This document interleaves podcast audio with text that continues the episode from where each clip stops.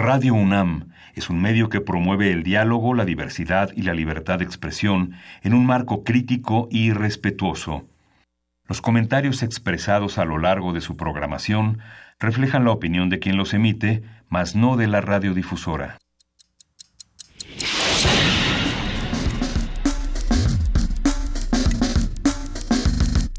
Primer movimiento. El mundo desde la universidad.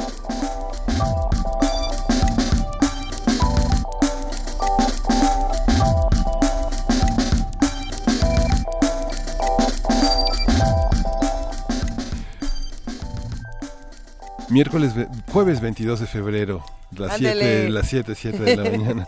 Para quien tenga prisa de que llegue el viernes, este, bueno, ya es jueves. Ya es jueves, querido Miguel Ángel Quemain. ¿Cómo estás? ¿Cómo amaneciste? Pues muy bien, con muchas noticias de ayer y de pasado mañana.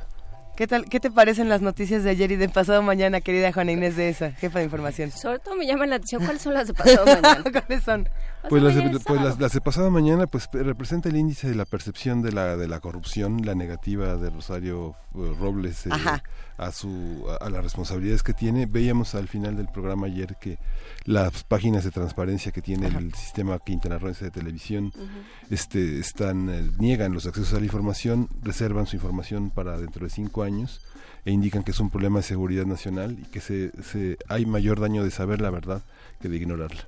Pero a ver, eh, a ver no, es que hay muchas cosas. Pues. No, pero yo ahí sí eh, me gustaría que nos detuviéramos, Miguel Ángel, en eh, qué implica que, que, no me digas quién te compra la información o en qué gastas, más bien quién te compra publicidad o en qué, en qué gastas, en qué publicidad gastas. ¿Qué, qué dice de, por un lado, de manejo de recursos y por el otro lado del uso de los medios? Eh, para fines políticos. ¿Qué, ¿Qué, implica esta, esta nota que dices? Sí, no, sobre todo la publicidad de medios que son oficiales, que son que el, Estado invierte en comprarle la publicidad oficial a propios medios del sistema de los sistemas estatales. En el de Hidalgo sí están los archivos eh, de adquisición de publicidad, pero están vacíos. Fuera del aire estabas diciendo, estabas comentando, querido Miguel Ángel, el tema de como Rosario Robles ya fue a la PGR, ahora Ricardo Anaya también quiere ir a la PGR, decir, pues ahora como ven que yo tampoco. Y, y ya vamos a ver cómo, cómo funciona la PGR sin, sin, nadie en la cabeza que diga, bueno, va por aquí, va por allá. Pero son temas muy interesantes. Está el tema del INE, está el tema de Rosario Robles, el tema de Ricardo Anaya, y ahí estaba el otro, el tema de la corrupción. El tema de la corrupción, México bajó del 129 al 135 en un índice de 180 países.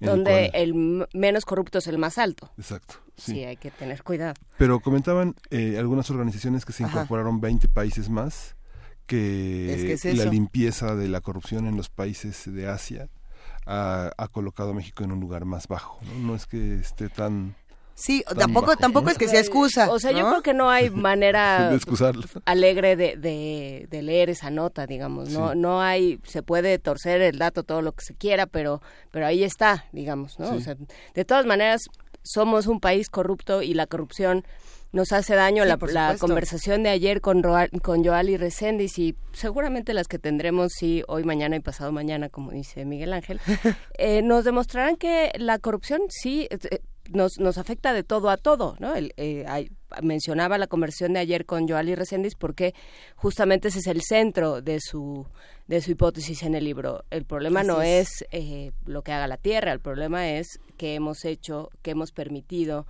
qué, eh, qué reglas de, de, construcción tenemos, qué tanto las seguimos, qué, cómo damos permisos para construir de manera irresponsable. Así es. Eh, tiene, tiene muchas partes interesantes esta, esta noticia, pensando justamente lo que dices, querida Juana Inés, y pensando en qué significa la corrupción, eh, ahora sí que a nivel regional, qué significa la corrupción en Latinoamérica completa, qué significa en Asia completa, en Europa, etcétera. Vamos a seguir platicando de todas estas cosas porque justamente la nota nacional del día de hoy hablará sobre la corrupción, pero antes tenemos un programa lleno de información por ahí noticias reales, noticias falsas, de todo un poco. Sí, ¿se pueden provocar los sismos? Es una conversación que vamos a sostener con el doctor Miguel Ángel Santoyo. Él es investigador del Instituto de Geofísica del Campus Morelia en la UNAM y él es especialista en fuentes sísmicas. Pero a ver, eh, todo esto salió porque se supone que hoy en la madrugada, ¿cuándo es? Mañana en la madrugada dicen que hay un sismo y está en redes sociales y es un eh, tremendo susto que se preparen todos a las 4 de la mañana. Y, no, a las 4 de la tarde. A las 4 de la tarde es, es mañana a las 4 de la tarde es hoy? No, es hoy a las 4 de la tarde. Es hoy a las 4 de la tarde. Ah, bueno, nos podemos ver todos en, en la cátedra José Emilio Pacheco. En mine hoy empieza minería. Sí, hoy empieza minería. Hoy empieza la Feria Internacional del Libro del Palacio de Minería. Nos vamos a ir todos al centro de la ciudad a seguir discutiendo más sobre libros, temblores, pero temblores literarios, que no sean de otros. A ver, vamos a tener también la sección de Historia de México. El doctor Alfredo Ávila, investigador del Instituto de Investigaciones Históricas de la UNAM y presidente del Comité Mexicano de Ciencias Históricas, nos va a estar contando esta historia de las elecciones en la segunda parte. ¿No es más bien ya la tercera parte de esta? La tercera parte. Así lo llamó, es que le ha ido poniendo nombres distintos. Entonces, la semana pasada fue la primera parte de la historia de las elecciones, luego habló de elecciones e independencia y ahora va con su segunda parte de la historia de las elecciones. A ver, alégale a Lampayer. Y será interesante, alégale a Lampayer. ¿Será, será bueno también a lo mejor, no lo sé. En esta conversación que se quedó pendiente con Carlos Santander sobre la historia de las elecciones desde el punto de vista de los pueblos originarios, cómo, cómo se mezclan estas dos historias, si es una misma, si son historias paralelas, ya lo vamos a ir platicando. En la nota nacional vamos a hablar también de corrupción y derecho, Miguel Ángel. Vamos a hablar de corrupción y derecho. Vamos a contener el comentario de la doctora Isa Luna Pla. Ella es coordinadora del Observatorio de la Corrupción e Impunidad de la UNAM y es investigadora del Instituto de Investigaciones Jurídicas de la UNAM. La nota internacional, Italia y sus, sus manifestaciones discriminatorias. Vamos a platicar con Luis Guacuja, responsable del programa de estudios sobre la Unión Europea del posgrado de la UNAM. Va a estar bueno. Sí, en Mundos Posibles tenemos hoy al doctor Alberto Betancourt, quien es doctor en Historia, profesor de la Facultad de Filosofía y Letras de la UNAM, y va a tratar el tema de la Ley General de Biodiversidad y la titula de una manera muy sugerente, Los biopiratas quieren convertirse en biocorsarios. Ándele, vamos a ver de qué se trata todo esto. Los invitamos a ¿Y la poesía de quién es? La poesía, es que según yo, le toca a Juana Inés ¿Me toca A mí, ¿No lo puse ahí? Porque ayer me tocaba a mí, pero se lo dejamos al Día de la Lengua Materna. ¿no? Y de hecho conseguimos toda esta colección de Mardonio Carballo que se encuentra en Descarga Cultura para los que quieran volver a consultar este fabuloso material. Estuvimos hablando del Celtal, ¿no? Del, del, Celtal, sí, del Celtal, ¿cómo no? Se llamaba el Nahual, ¿no? El, Nahual. y, y, bueno, pues ahí está toda la colección www.descarga. No, punto descargacultura.unam.mx. Pero bueno, quédense con nosotros. Hoy arrancamos con mucha música y además con la mera mera. Sí, Blackbird de Nina Simone.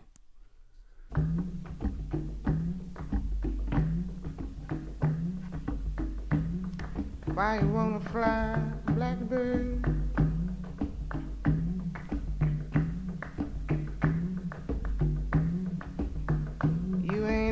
Gonna fly.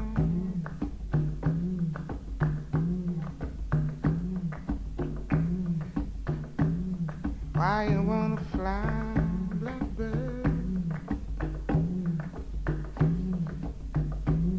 You ain't ever gonna fly.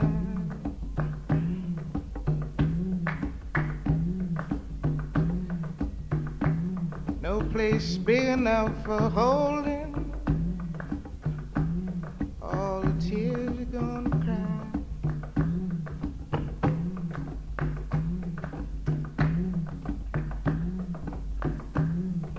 Cause your mama's name was lonely. And your daddy's name was pain.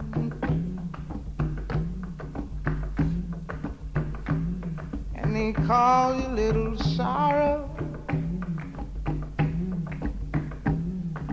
You'll never love again.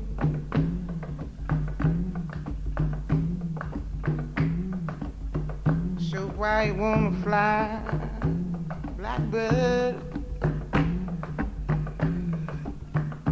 You ain't ever gonna fly.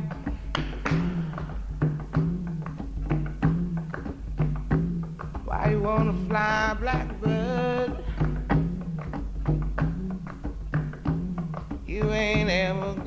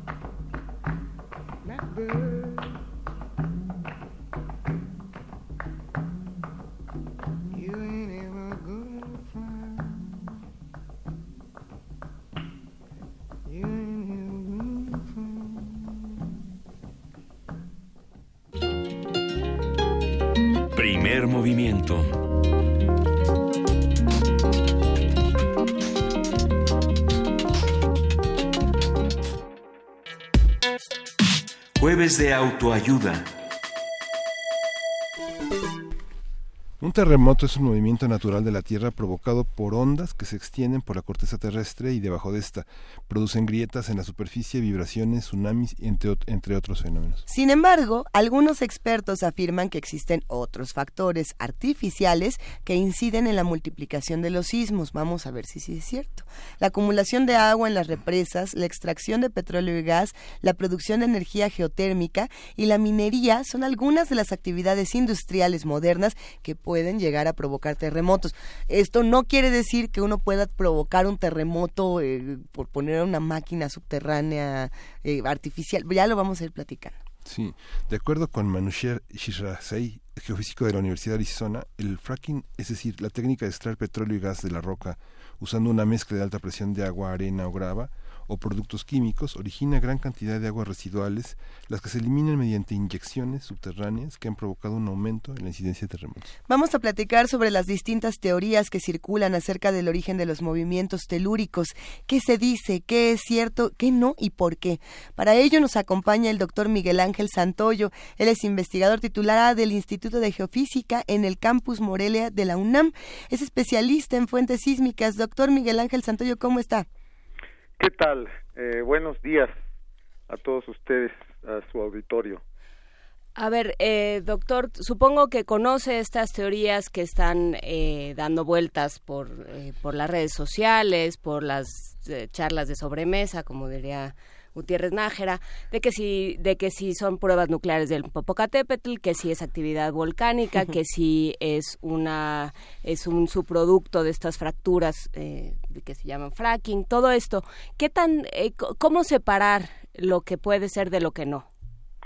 Bien, eh, un sismo efectivamente esencialmente es producido por una liberación rápida, una liberación súbita de los esfuerzos que se han acumulado en el subsuelo.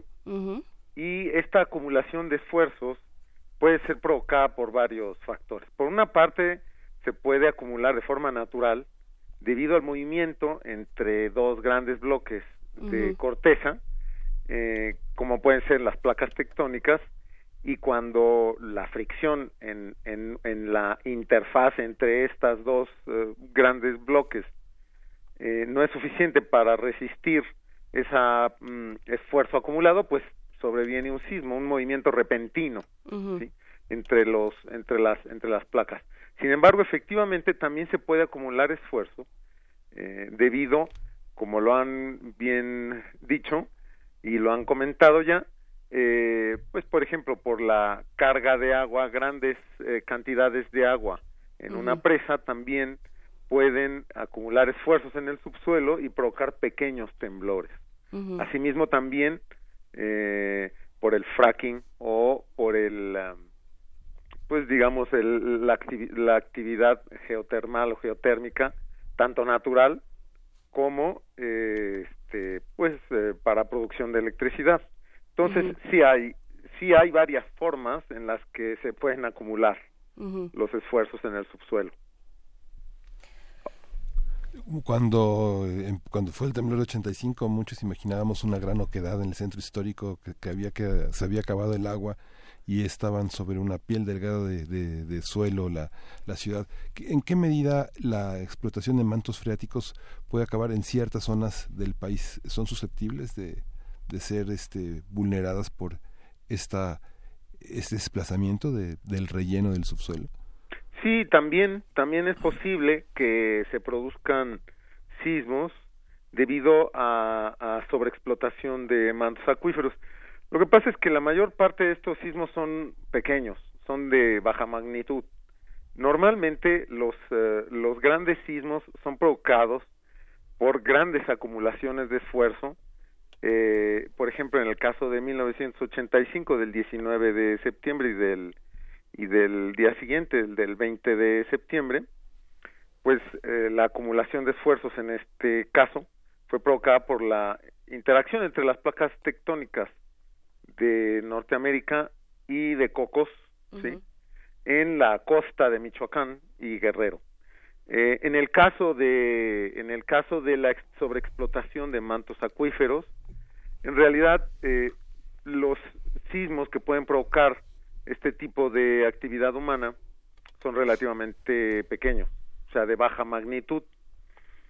Eh, hay circunstancias, por ejemplo, en el caso del fracking, en, en, la, en las cuales eh, cuando se cuando hay una gran eh, explotación o una gran inyección de fluidos en el subsuelo, estas estas inyecciones muchas veces las hacen a muy altas presiones y eso sí puede llegar a provocar, en el caso del fracking específicamente, sismos que pueden llegar a ser incluso hasta de magnitudes eh, intermedias, del orden de 5 o 5.5. Depende mucho del tipo de actividad. ¿no? Eh, ¿Esto cómo se controla? O, bueno, o, sea, ¿existen eh, los mecanismos para controlar este tipo de reacciones? Bueno, e, existen regulaciones, eh, por supuesto esto depende de cada país, existen regulaciones en cuanto a la cantidad de presión que se puede inyectar, por ejemplo, en el caso del fracking, eh, para extracción de petróleo o de hidrocarburos, y, también para el caso de la producción geotérmica. Hay regulaciones eh, en cuanto al, a, la, a, la, cantidad de, de fluido que se debe de inyectar y eh, por ejemplo en el caso de las presas pues eh, ahí no hay ningún tipo de regulación. En el caso de las presas pues las presas tienen sus niveles eh, normales de, de operación y las los posibles eh, microsismos que puedan ocurrir cerca de las presas serán producto pues del, del, del, de la presión propia del agua sobre el sobre el subsuelo y eh, no necesariamente tienen que producir grandes sismos. En general, alrededor de las presas, los sismos son relativamente pequeños. Eh, en fin, la, las regulaciones o la forma de controlar esto depende también de, del tipo de actividad, de la misma manera que, que eh, como estaban ustedes comentando, en el caso de explosiones subterráneas o de actividad minera, por ejemplo, en el caso de que en, en una mina haya un colapso de una de las cavidades de la mina, pues el, el movimiento que va a producir ese colapso dependerá mucho del tamaño de la cavidad eh, y, del, y, del, y del tamaño del, del bloque que se haya derrumbado. En el caso de una explosión, por ejemplo, en el caso de una explosión nuclear, eh, la, el, el, tamaño del sismo pues dependerá también del tamaño de la explosión. O sea, las explosiones nucleares subterráneas normalmente eh, producen eh, sismos de debido a los aumentos repentinos de presión provocados por la misma explosión. Entonces, el, el tamaño del sismo dependerá, por supuesto, pues del tamaño de la explosión. Eh, eh, pero bueno, esto es que le vamos a leer el, correo que llegó que dice, bueno, dice muchas cosas, pero eh, si conocen un rumor que se ha ido extendiendo socialmente sobre los experimentos nucleares en el volcán Popocatépetl, que, que son la causa o potencia en los sismos que tienen epicentro en la Ciudad de México. ¿Los sismos que hemos, que hemos registrado no tienen epicentro en la Ciudad de México o sí? Bueno, los grandes sismos eh, que ocurren en México, la mayor parte de los grandes sismos que ocurren en México tienen su epicentro a lo largo de la costa del Pacífico, del Pacífico Sur, entre Jalisco y Chiapas. Me refiero específicamente a la sismicidad en el país. Respecto a la mm, a, este correo que usted menciona o que ustedes mencionan, eh, no, bueno, México, mm, comenzando por el, por el hecho de que México no, no tiene armas nucleares, no cuenta con armas nucleares. Eh, y pues eh, por supuesto que en el Popocatépetl pues no, no se están haciendo ningún tipo de experimentos nucleares ni de ningún otro tipo. La actividad volcánica en el Popocatépetl es natural, o sea, los, los, la sismicidad que ocurre en el, en el Popo es una sismicidad natural eh, producida por el, el movimiento de fluidos, eh, movimiento de fluidos calientes por debajo del, del, del volcán y que eh, debido a su, a su contenido de gases, estos gases cuando se encuentran a altas temperaturas pues producen también altas presiones que al ascender, que al ir ascendiendo hacia la boca del volcán, hacia el cráter del volcán, pues van produciendo eh, sismos. También cuando el mismo material fluido eh, que, que, intenta salir a través de zonas de debilidad hacia, hacia la superficie, eh, específicamente por el cráter, pues también esto va provocando sismos. en, en, realidad en los volcanes hay dos tipos de sismicidad, los, los, los sismos que nosotros llamamos tremor volcánico, que es producido por el ascenso del fluido, y también los sismos volcanotectónicos, que son cuando este material va eh, fracturando todo el subsuelo en, conforme va ascendiendo hacia, hacia la superficie. Pero no, en, en el caso del Popocatépetl la actividad es completamente natural. pero pero no es eh, no es lo que provoca los sismos, no en este momento. No, no, a ver, los sismos que, se, que ocurren en el Popocatépetl son solamente mm, locales, o sea, son de magnitudes relativamente pequeñas. Los, los grandes sismos en México, como lo comentaba, eh, que me refiero a sismos que tienen magnitudes mayor que 6, normalmente eh, ocurren, eh, por una parte, a, a, lo largo de la zona de subducción, que es lo que nosotros llamamos zona de subducción, es la, la zona en donde las placas de ribera, que son placa, la placa de ribera y la placa de Cocos, que son placas oceánicas, se introducen por debajo de la placa de Norteamérica. Esto ocurre a lo largo de toda la costa del Pacífico.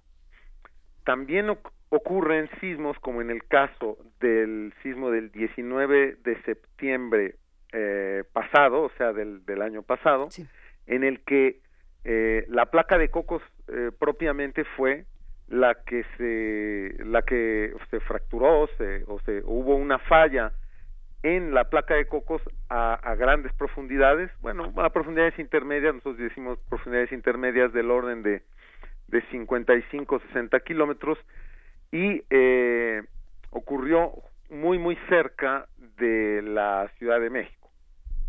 Sí, eh, pero esto ocurrió a grandes profundidades, o sea, profundidades mayores a los eh, 35, 40 kilómetros. O sea que no hay factores superficiales que puedan incidir en estas en estos movimientos. Sí, bueno, en el caso de en, el caso de México también existen fallas superficiales, por ejemplo, eh, en el a lo largo del eh, del cinturón volcánico transmexicano, en donde hay fallas superficiales que también pueden producir sismos. En eh, en 1912 hubo un, sismo en la falla de lo que nosotros como, conocemos como falla de Acambay-Tixma de G, eh, que produjo un sismo de magnitud uh, aproximadamente 7, 7.1 y eh, esta falla en, eh, que nosotros llamamos el, la falla de Acambay, Tixmaeje, eh, tuvo su epicentro en el poblado de, Acambay, que está muy cerca del, del poblado de Atlacomulco. Entonces sí, también pueden existir eh, fallas o eh, sismos provocados por fallas eh, naturales cerca de la superficie y pues normalmente estas fallas o toda esta serie de, de sistemas de fallas se encuentran localizados a lo largo del cinturón volcánico transmexicano que comienza en Colima y termina en los Tuxtlas.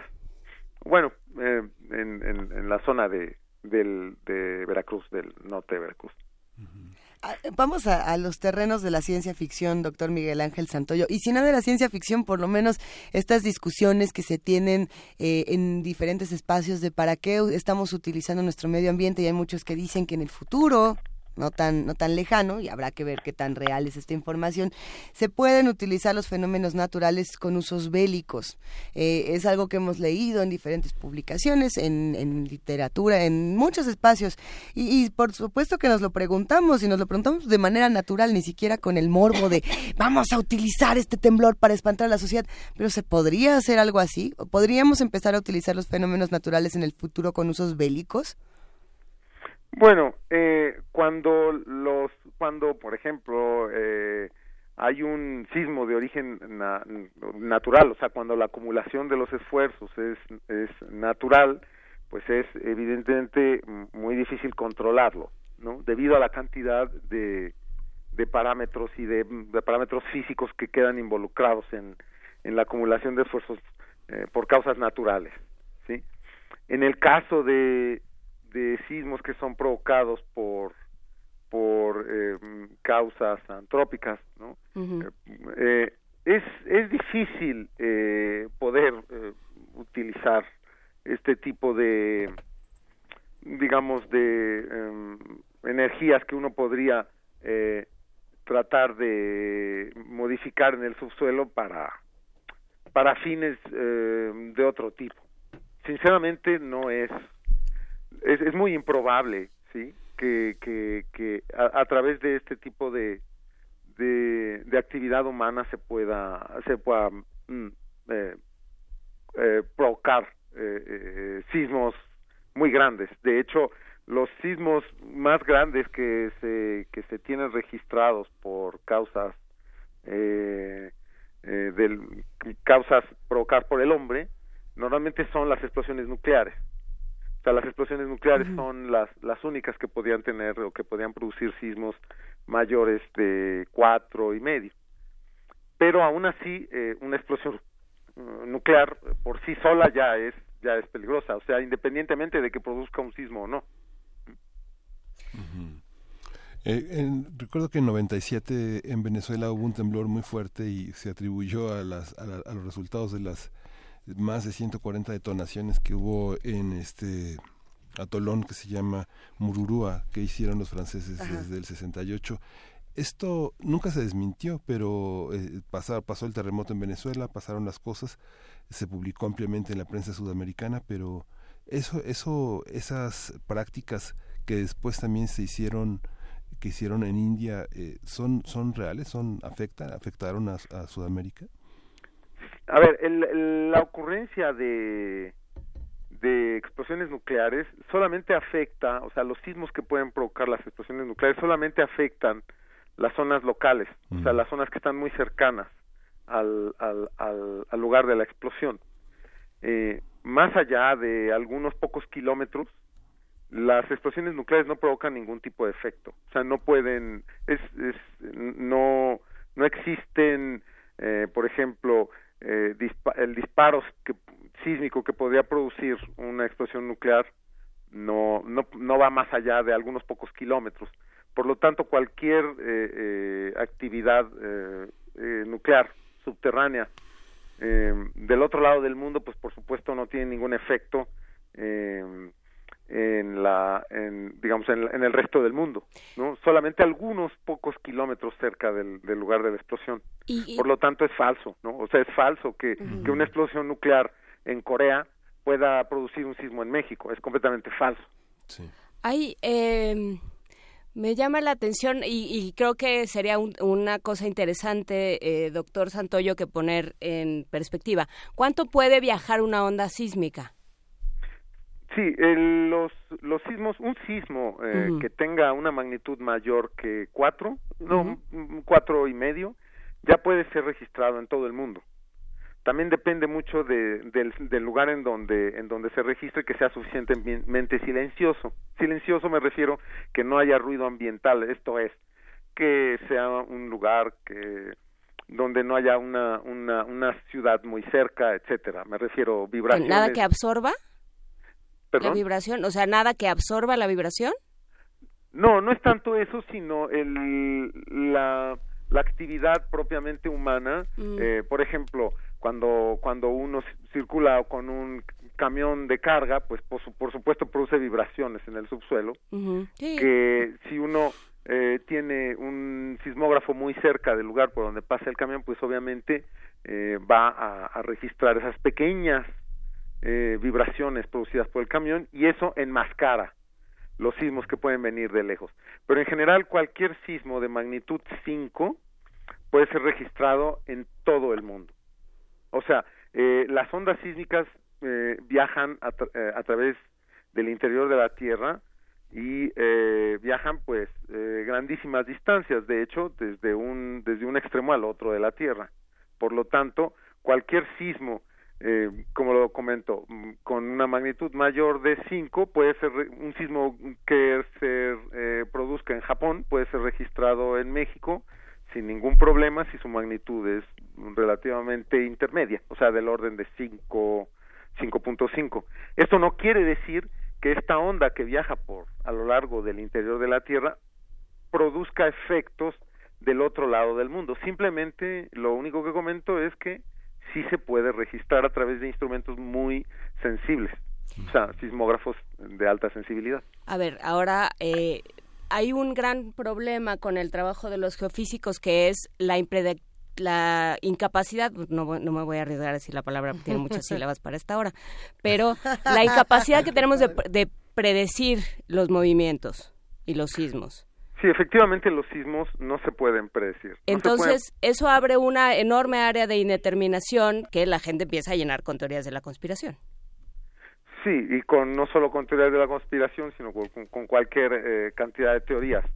Eh, los sismos no se pueden predecir, ni los grandes ni los pequeños. O sea, los sismos son fenómenos altamente complejos eh, en los cuales están involucradas una gran cantidad de parámetros físicos como puede ser los esfuerzos, las deformaciones, la fricción en, en la zona donde hay una falla, las temperaturas, en fin, Ah, son fenómenos muy complejos y que eh, eh, aun cuando tenemos un gran eh, avance en, la, el conocimiento científico sobre estos fenómenos, así como también eh, la tecnología con la que nosotros contamos o con la que cuenta la humanidad para poder registrar los sismos y poder eh, registrar el, diversos parámetros físicos en el, en el interior de la Tierra, aún así eh, todo este conocimiento y toda esta tecnología no nos permite, por el momento, eh, poder predecir ni el lugar, ni el tamaño, y muchísimo menos eh, el momento en el cual pueda ocurrir cualquier eh, sismo. O sea, no es posible predecirlo más que nada por, por, por lo complejo que es un sismo. Muchas personas viven muy seguras y muy contentas con las aplicaciones en sus, en sus celulares. ¿Funcionan realmente? Hay personas que decían que habían funcionado 30 segundos antes de la alerta sísmica. El Sky Alert. El Sky Alert, el 911. ¿Es cierto? No, no, no, es eh, completamente falso. O sea, la, la alerta sísmica es eh, un sistema también muy complejo eh, de que, que está basado en sensores que están instalados cerca de las zonas en donde se, nosotros sabemos que ocurren los, los sismos, o sea, los, los epicentros de los sismos, y que una vez que ya ha comenzado a ocurrir el sismo, estos sensores eh, registran el movimiento del subsuelo y a través de algoritmos deciden si este movimiento es suficientemente grande como para enviar una eh, señal electromagnética o a través de radio, en fin, dependiendo del tipo de transmisión que, que, se tenga diseñado hacia un punto de control, hacia un centro de control, y en el centro de control a su vez se decide automáticamente si este movimiento que ya ha comenzado es suficientemente grande como para emitir una alerta sísmica. Mm. Eh, ningún tipo de alertas puede eh, eh, eh, mandar una señal o ningún tipo de alerta es capaz de avisarnos de la ocurrencia de un sismo antes de que comience el, sismo propiamente. O sea, eh, todas las alertas sísmicas eh, en el mundo, hay algunas que también eh, funcionan, por ejemplo, en Japón, ninguna de las alertas sísmicas que existen son capaces de avisarnos del sismo antes de que comience a ocurrir. O sea, todas identifican el movimiento una vez que ya ha comenzado. Por lo tanto, es falso que cualquier otro sistema haya alertado antes de que haya comenzado el movimiento sísmico. La alerta sísmica eh, que todos conocemos para la Ciudad de México es un sistema que efectivamente tiene eh, una gran cantidad de sensores instalados eh, a lo largo de la costa, desde Jalisco hasta Oaxaca, un poco cerca de Tehuantepec, y todos estos sensores eh, lo que hacen es que una vez que comienza el sismo envían una señal y ya con base en el tamaño de esa señal ya se decide si el sismo es suficientemente grande como para emitir la alerta. Tenemos preguntas de los que hacen comunidad con nosotros, de nuestros queridos radioescuchas, doctor. Y por aquí, si no me equivoco, es Andrea González quien está preguntando. Aquí está el tuit. Dice, ¿podrían preguntarle al invitado si aún se espera al The Big One? al super temblor que ahí viene que además, eh, si no me equivoco, se empezó a, hablar de todo este tema después del tsunami del 2011. Eh, no estoy seguro, ahorita, ahorita investigamos más porque tenemos muchas notas al respecto. Eh, ¿Sí hay un megatemblor al que tenemos que esperar de Big One, doctor?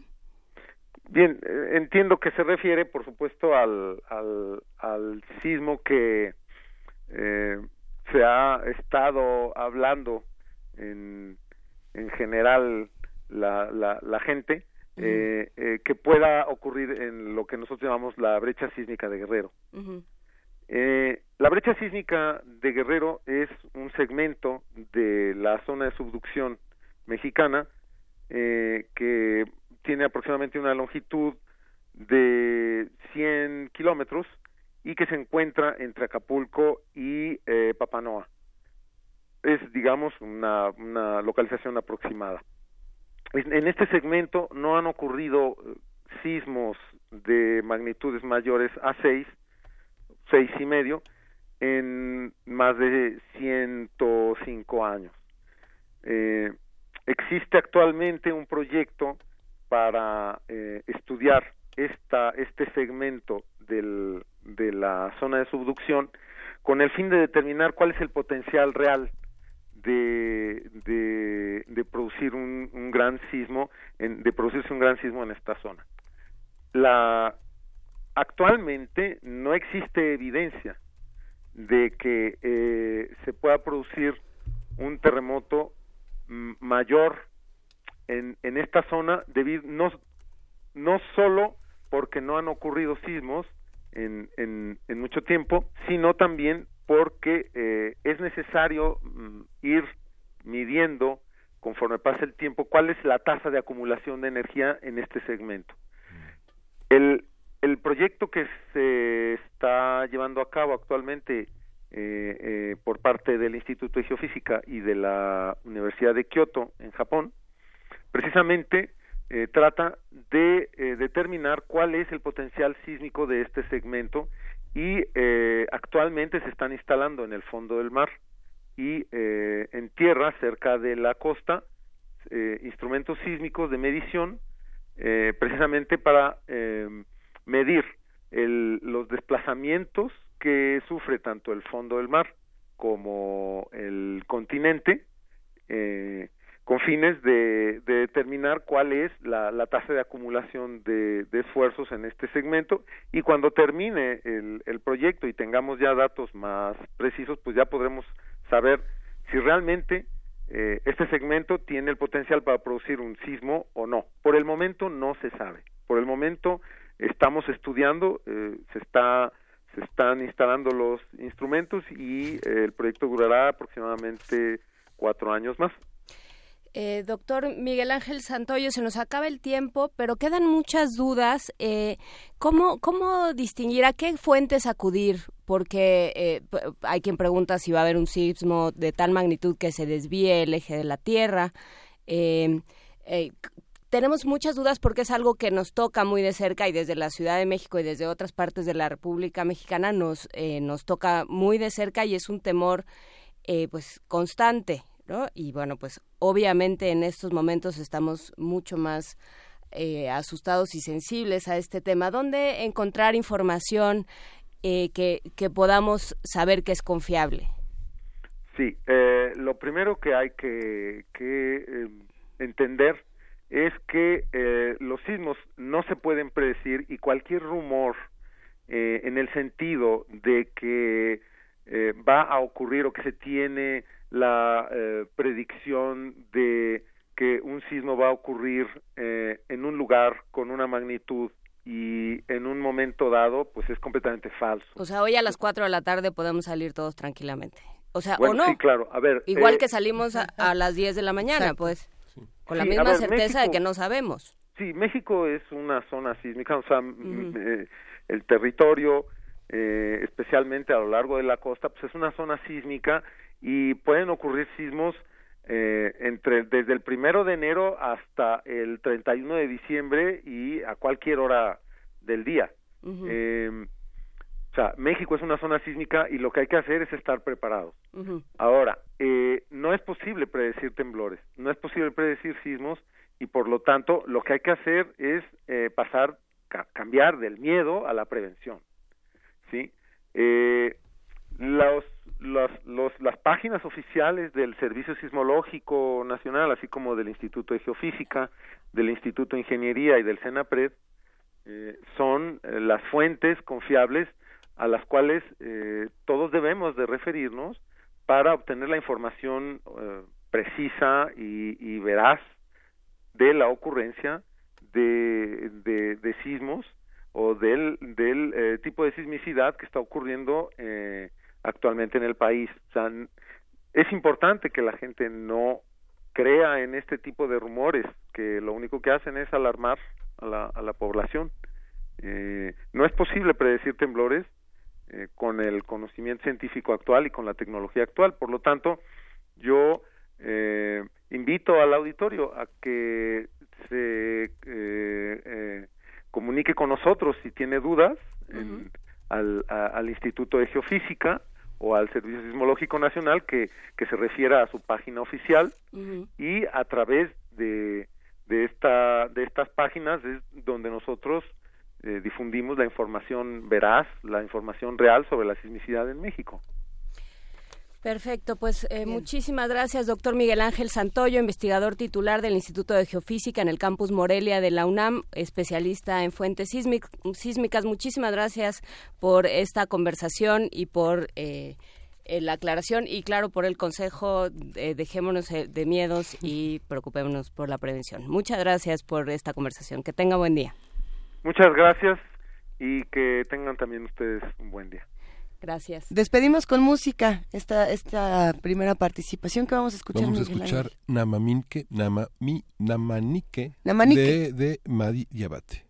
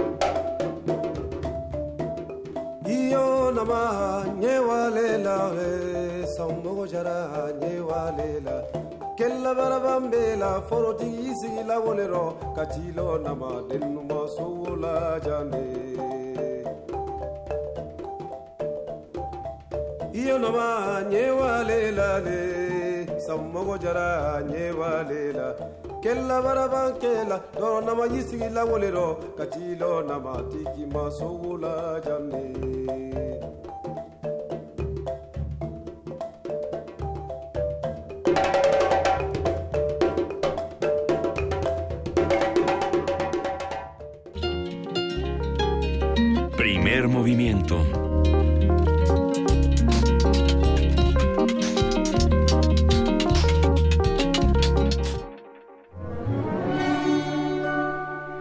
Historia de México.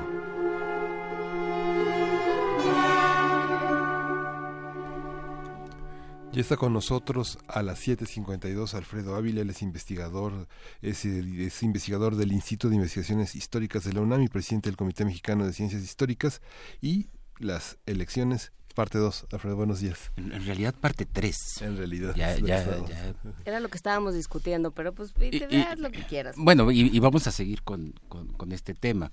eh, porque una de las una de las cosas que me interesa señalar, así como la semana pasada eh, vimos como en la Ciudad de México hubo elecciones desde 1812 y cómo estas elecciones no pudieron ser controladas por el gobierno y tuvieron una participación, hay que hay que decirlo, mucho mayor de la que de lo que las propias autoridades esperaban y de lo que nosotros como historiadores en el siglo XXI nos, nos esperamos también. Casi siempre pensamos que en el pasado había menos gente que salía a votar y, y, lo que lo que los documentos en los archivos nos muestran es que es que no, es que en realidad hay distintos momentos, hay momentos en los que la gente sale a votar, momentos en, los que la gente no sale a votar, y todo se debe a distintos elementos. Los más importantes son los institucionales y, el diseño electoral, por supuesto. Eh, ¿Qué gente puede salir a votar?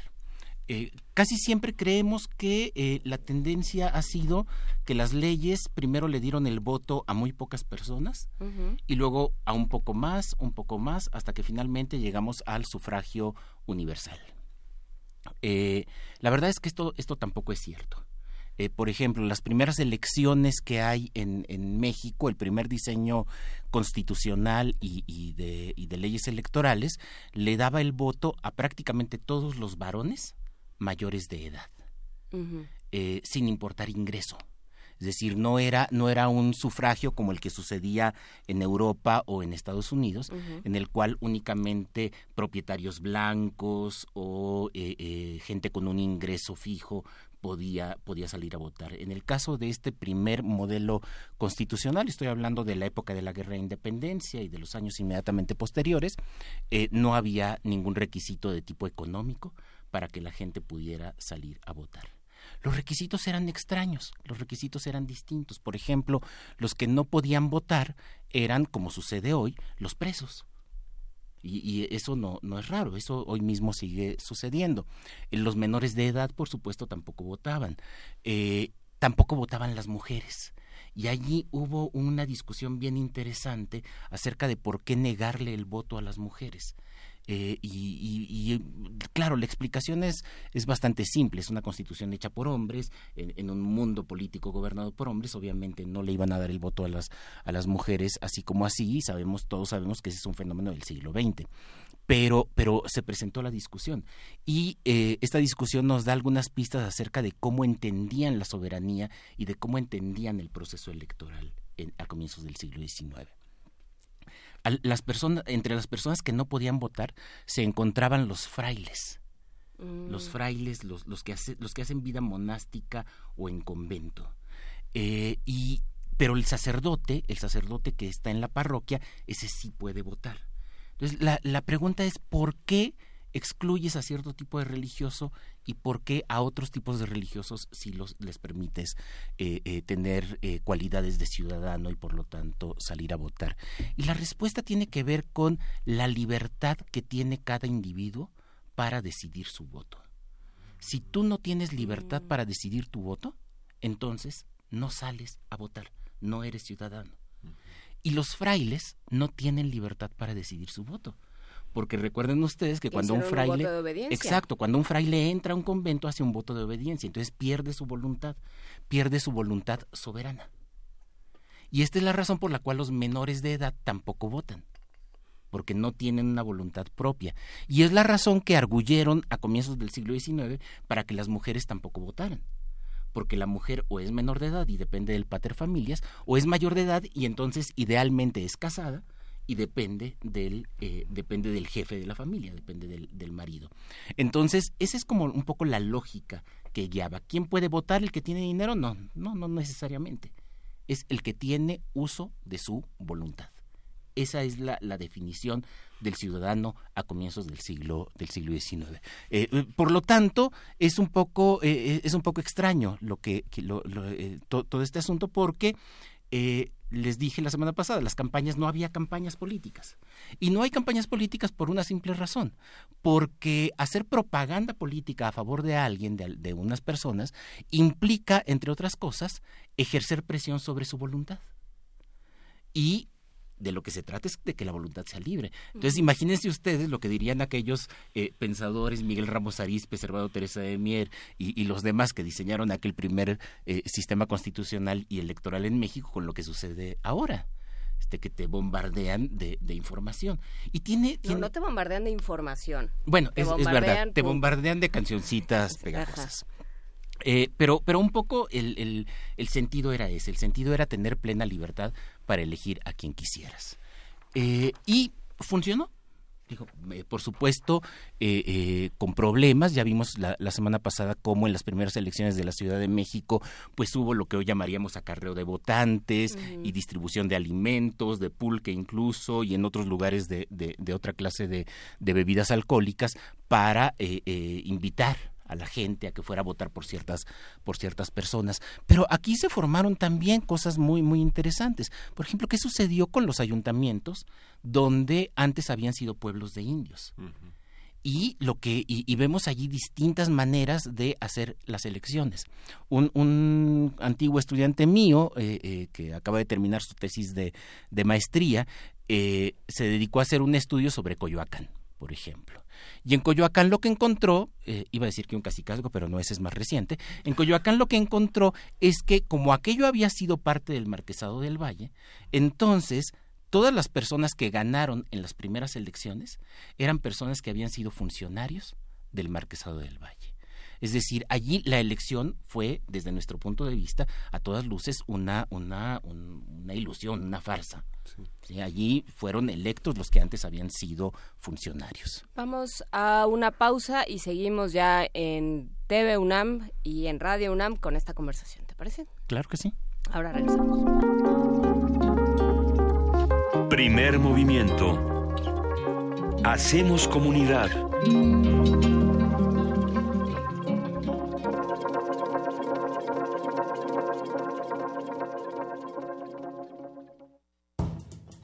Las palabras describen y transforman la realidad.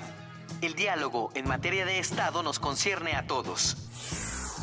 La Universidad Nacional Autónoma de México y la Comisión Nacional de los Derechos Humanos invitan a la segunda conferencia internacional, Seguridad y Justicia en Democracia, hacia una política de Estado centrada en los derechos humanos. Especialistas de diversos ámbitos formularán propuestas en beneficio de nuestra sociedad. Te esperamos del 26 de febrero al 2 de marzo en la antigua Escuela de Jurisprudencia. Calle de Academia número 22, Colonia Centro, Ciudad de México. Para más detalles visita el sitio web www.seguridadjusticiaydh.com. Yo prometo en mis primeros meses de gobierno generar empleos para los jóvenes que no lo tienen. Yo prometo en mis primeros meses de gobierno generar empleos para los jóvenes que no lo tienen. Es momento que los políticos guarden silencio. Y hablen los ciudadanos. Nuestras propuestas nacen al escucharte a ti. Con Nueva Alianza es de ciudadano a ciudadano. Estaríamos mejor si cambiáramos nuestra forma de pensar. Estaríamos mejor si nos apoyáramos entre nosotros. Para poder crecer juntos. Estaríamos mejor si tuviéramos hambre de hacer, en lugar de tener hambre de poder. Estaríamos mejor si transformáramos a México. Estaríamos mejor si nos cuidáramos entre nosotros. En lugar de jugarnos sucio. Estaríamos mejor si el cambio lo hiciéramos juntos. Juntos, con ya sabes quién. Ponte del lado correcto de la historia. Partido Encuentro Social. En México, las elecciones no las hace el gobierno ni los partidos, las hacemos nosotros. Dudar del proceso electoral y de sus resultados es como dudar de nosotros mismos. Esta es mi credencial para votar. Me identifica, me involucra y es única. Tiene elementos de seguridad visibles e invisibles. Con la mayor cobertura del padrón electoral, 98 de cada 100 tenemos credencial para votar libremente. Estamos listos para decidir. INE. Como cada año, el centro histórico de la ciudad se convierte en el nido de los libros. Sigue a la bandada de las letras en Parvadas de Papel. Transmisión especial en vivo desde la 39 Feria Internacional del Libro del Palacio de Minería del 22 al 25 de febrero y del 2 al 5 de marzo a las 17 horas por el 96.1 de FM. Escritores, editores, librófagos y amantes de la palabra revolotearán en tus oídos. Radio UNAM, experiencia sonora y literaria. Que recibimos y contamos los votos somos nosotros, tus vecinos. No nos eligen ni el gobierno ni los partidos políticos. Nos eligen a través de dos sorteos, por mes de nacimiento y por apellido. Nosotros, entrenados por el INE, capacitamos a los funcionarios de casilla para recibir, registrar y contar tu voto. Así, tenemos la confianza de que en cada casilla se respete nuestra decisión. Juntos, hacemos lo que nos toca para garantizar unas elecciones libres. INE. Juntos somos más fuertes. En Alianza hemos sacado al PRI corrupto del gobierno y hemos metido a los culpables a la cárcel. Todos juntos haremos un México más justo, más seguro y más contento. Para eso el PAN, PRD y Movimiento Ciudadano hicimos un solo frente. Vamos a cambiar la historia, porque cuando estamos juntos somos más fuertes. PAN, el cambio inteligente.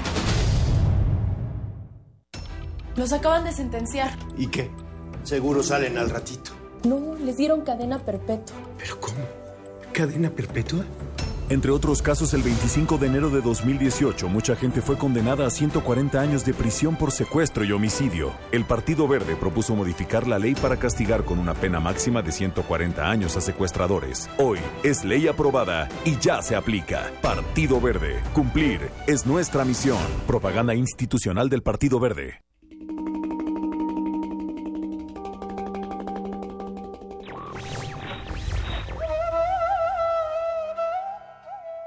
La causa de la libertad se convierte en una burla si el precio a pagar es la destrucción de quienes deberían disfrutar de la libertad.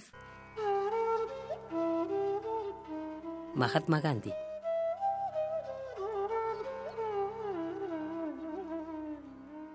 Radio UNAM. Búscanos en redes sociales, en Facebook como Primer Movimiento UNAM y en Twitter como P Movimiento o escríbenos un correo a primermovimientounam@gmail.com. Hagamos comunidad. Y en este momento son las 8 de la mañana con 6 minutos. Hoy es jueves, es jueves 22 de febrero y saludamos a todos nuestros amigos que nos observan a través de TV UNAM en el canal 120 20.1 de TV Abierta. Nos quedamos en una conversación a la mitad con el doctor Alfredo Ávila, investigador del Instituto de Investigaciones Históricas de la UNAM. Querida Juana Inés. Es que nos quedamos a la mitad de una conversación que propició un comentario de Mauricio Medina que dice, ¿por qué en esta elección nadie me está dando pulque? Para quienes nos acaban de sintonizar, que quién sabe dónde andaban, este, cuéntanos, Alfredo Ávila, ¿pulque en las elecciones? ¿Por qué, las elecciones? Eh, ¿Pulque?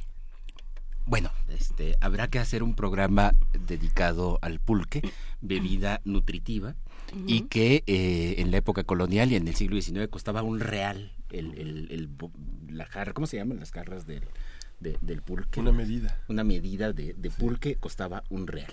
Y, eso hacía felices a los trabajadores de la fábrica de tabaco y de la casa de moneda que siempre a la salida tenían enfrente una pulquería para poder ir a, a, alegrarse la vida, a hacerla menos pesada en aquellos trabajos y además y además a, a, nutrirse, que es algo que se nos olvida con el caso del, del pulque. Es, es una bebida alcohólica que además es alimento. Eh, pero pero eh, volviendo al tema de, de, las elecciones, eh, una cosa que me, que, que, me parece bien importante es que durante mucho tiempo vivimos con una falta de regulación en materia electoral. O sea, todo esto que tenemos ahora, que es enorme, un peso legislativo gigantesco, instituciones especializadas que además nos cuestan mucho dinero, y que la verdad cuando vemos que los candidatos y los partidos hacen lo que les da la gana, nos preguntamos un poco, bueno, ¿y cómo para qué sirve todo esto? Pero la, verdad es que la mayor parte del tiempo la, legislación electoral era muy laxa, no, no había como tantos, tantas instituciones, para empezar, la mesa electoral eh, el día de las elecciones habitualmente es el primer domingo del, eh, de diciembre de cada año cuando se hacen las elecciones para renovar al ayuntamiento que empieza el primero de enero y eh, esto durante casi todo el siglo XIX y entonces es la gente que llega primero a la parroquia la que pone su mesita y empieza a recibir los votos. O sea, no, no, no es que haya una institución o que, no, a ver, yo llegué primero, este, van y le tocan la puerta al cura, que habitualmente es una persona distinguida en cada lugar, y ellos son los que empiezan a, poner ahí su mesa para contar los votos. Es mucho, era mucho más ciudadano si quieren verlo, si quieren verlo también de esa manera, ¿no? Este, por supuesto también un desastre. Por supuesto también esto permite que las elecciones sean diferentes de, lugar en lugar. Como les mencioné hace rato, la tesis de Angelino Rigarro sobre eh, Coyoacán en la época de la Guerra de Independencia, lo que nos muestra es que la gente que ganaba las elecciones en aquella época eran los funcionarios del viejo marquesado del Valle que allí había estado durante 300 años. Los funcionarios fueron los que se quedaron con los cargos. En la Ciudad de México no, en la Ciudad de México lo que tenemos son grupos políticos que eh, negociaron, que hicieron, dieron pulque, que dieron tamales, que llevaban gente a votar a una parroquia y, y a otra. En la mayoría de las comunidades indígenas lo que tenemos es que se repiten los esquemas de elección de la época colonial. Entonces, eh, eh, hace 15 días les contaba cómo en la época colonial, en los pueblos de indios, se reúne la, gente y a mano alzada decidía quiénes iban a ser los jefes de la República de Indios.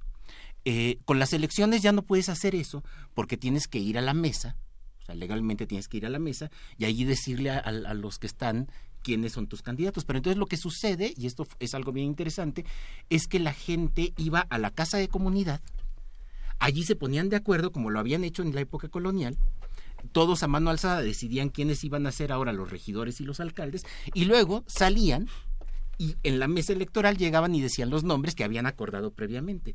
Entonces e, es una manera como de mezclar prácticas electorales de antiguo régimen con el nuevo sistema electoral.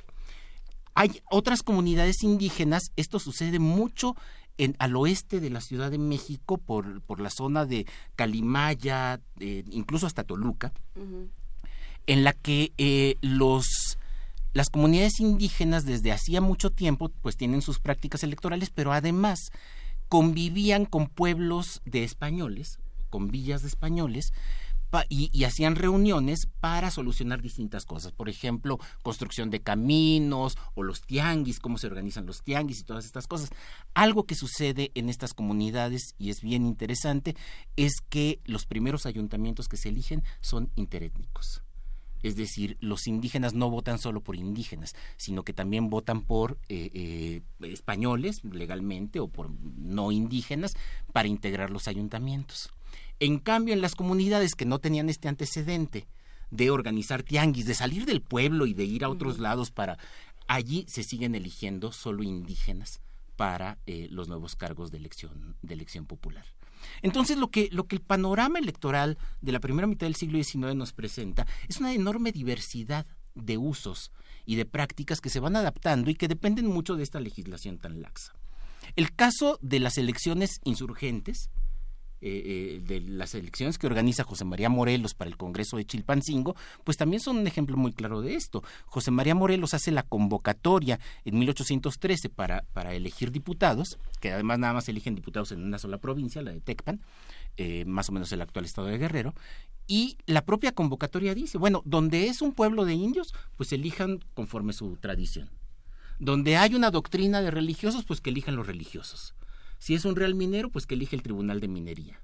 Este, va adaptando a la región eh, y, a las costumbres de cada, de cada comunidad cómo se debe hacer la, la elección. Para que al final todos estos electos designen ahora sí al diputado que iba a ir al Congreso de, Chilpancingo.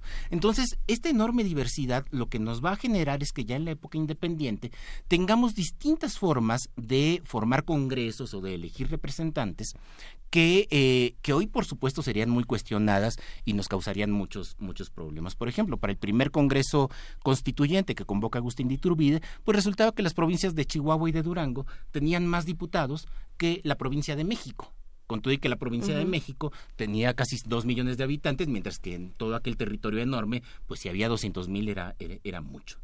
Eh, pero tenían más representantes, o tener congresos en los que debía haber representantes de líderes religiosos, de escritos. Ah, no, esa es la, la, Asamblea Constituyente Moral de, del PG.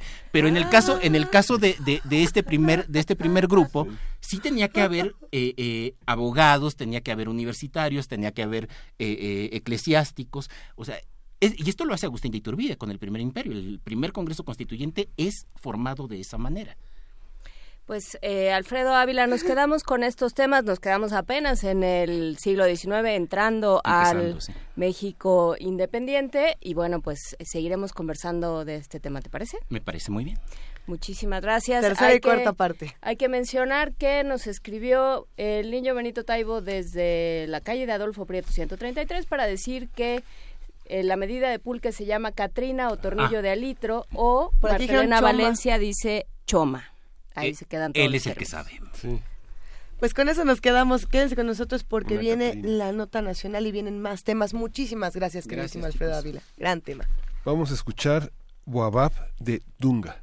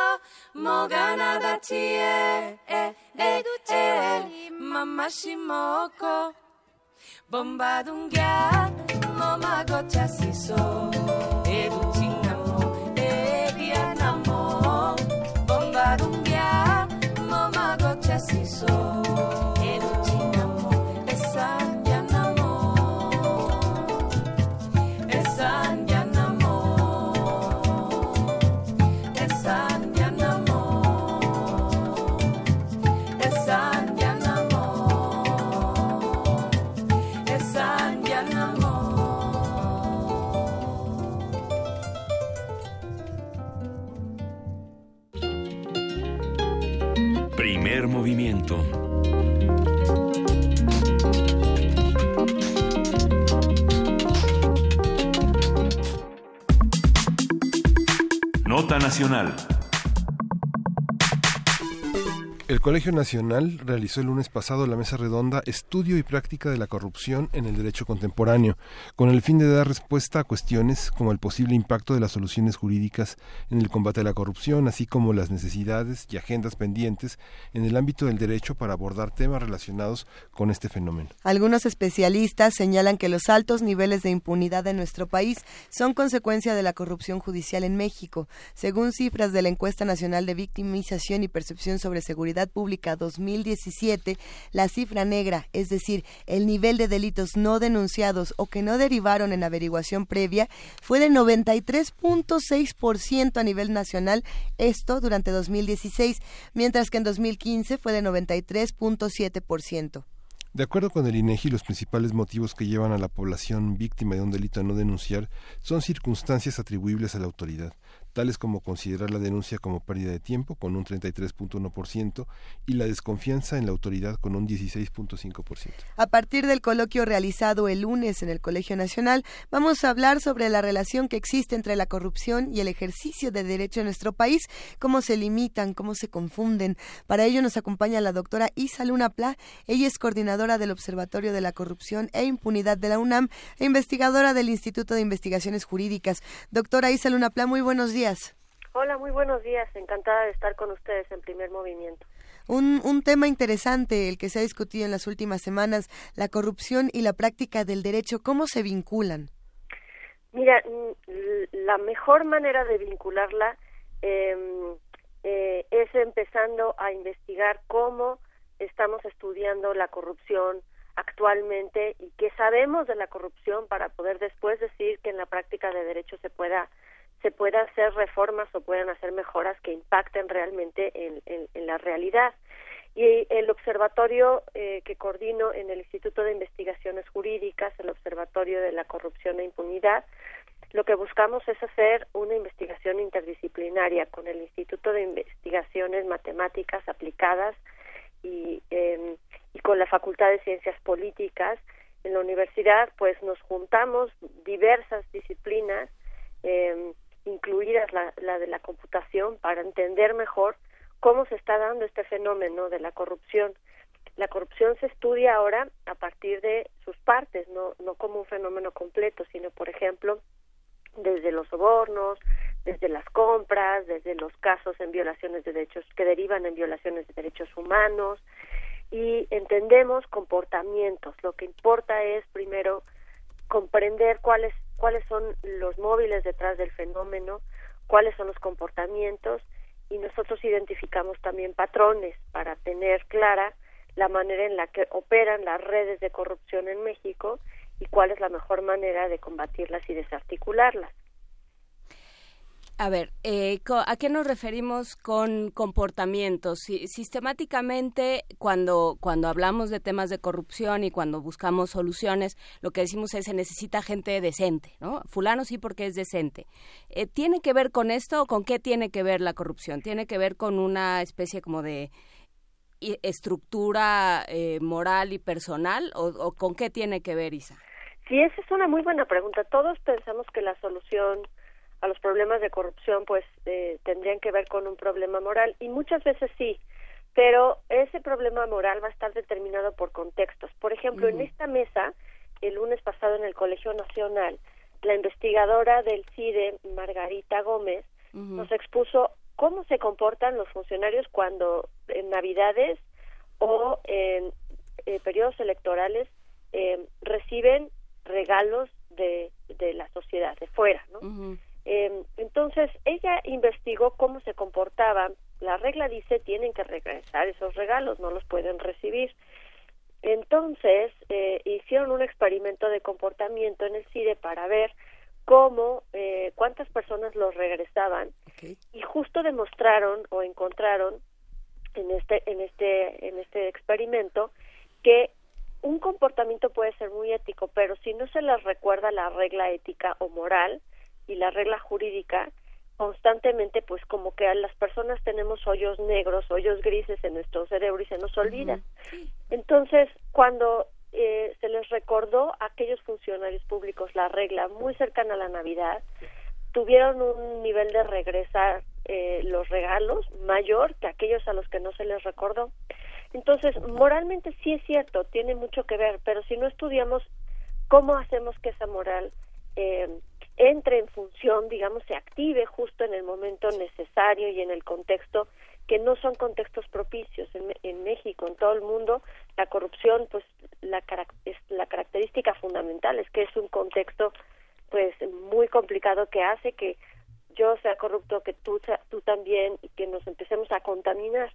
Entonces, buscando la manera en la cual estos pequeños recordatorios de reglas eh, o estos pequeños incentivos normativos pueden ayudarnos a que efectivamente el funcionario público o el ciudadano eh, eh, recuerde cuál es esa, esa norma moral, podría funcionar mejor.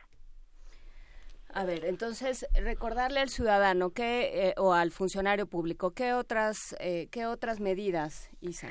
Mira, discutimos mucho el lunes eh, cómo estudiar las redes de corrupción. También mucha gente dice, bueno, es que hay que desarticular las redes de corrupción. Para eso, eso sí lo resolvería el problema.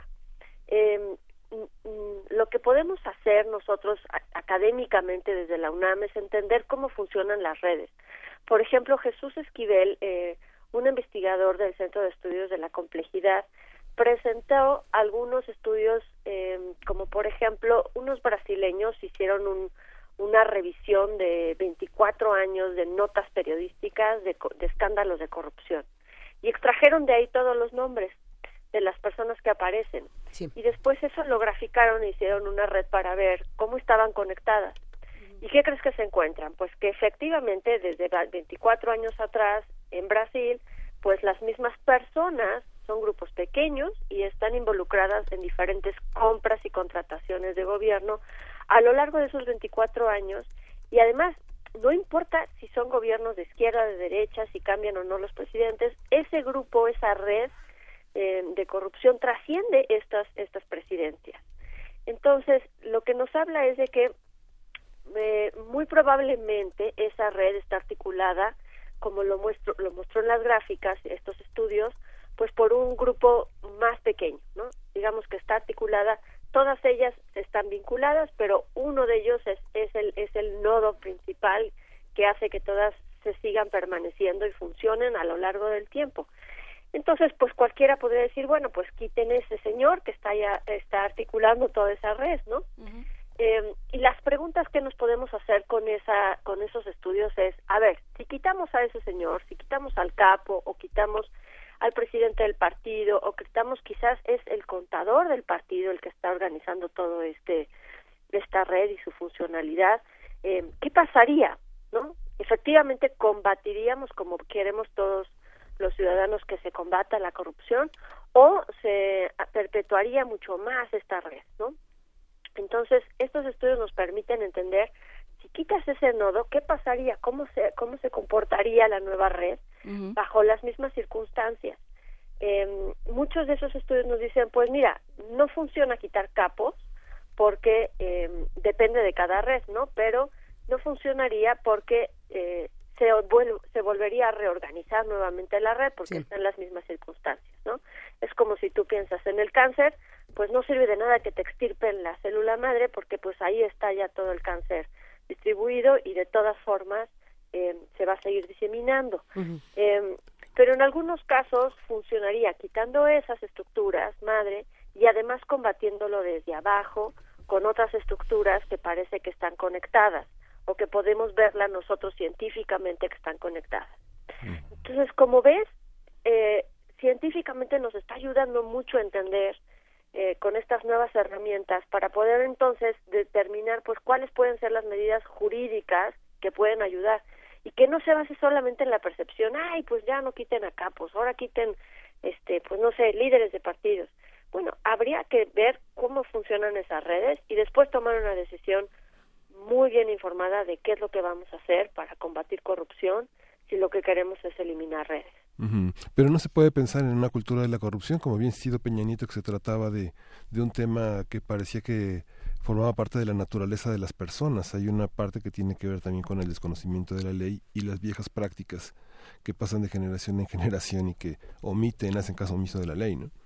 Sí, totalmente, Miguel Ángel. Así, así debe, así debe de ser concebido. Efectivamente, no es que una persona traiga eh, esta, esta, esta idea, es que en la colectividad en, la, en, el conjunto de las personas esto puede generarse como una práctica.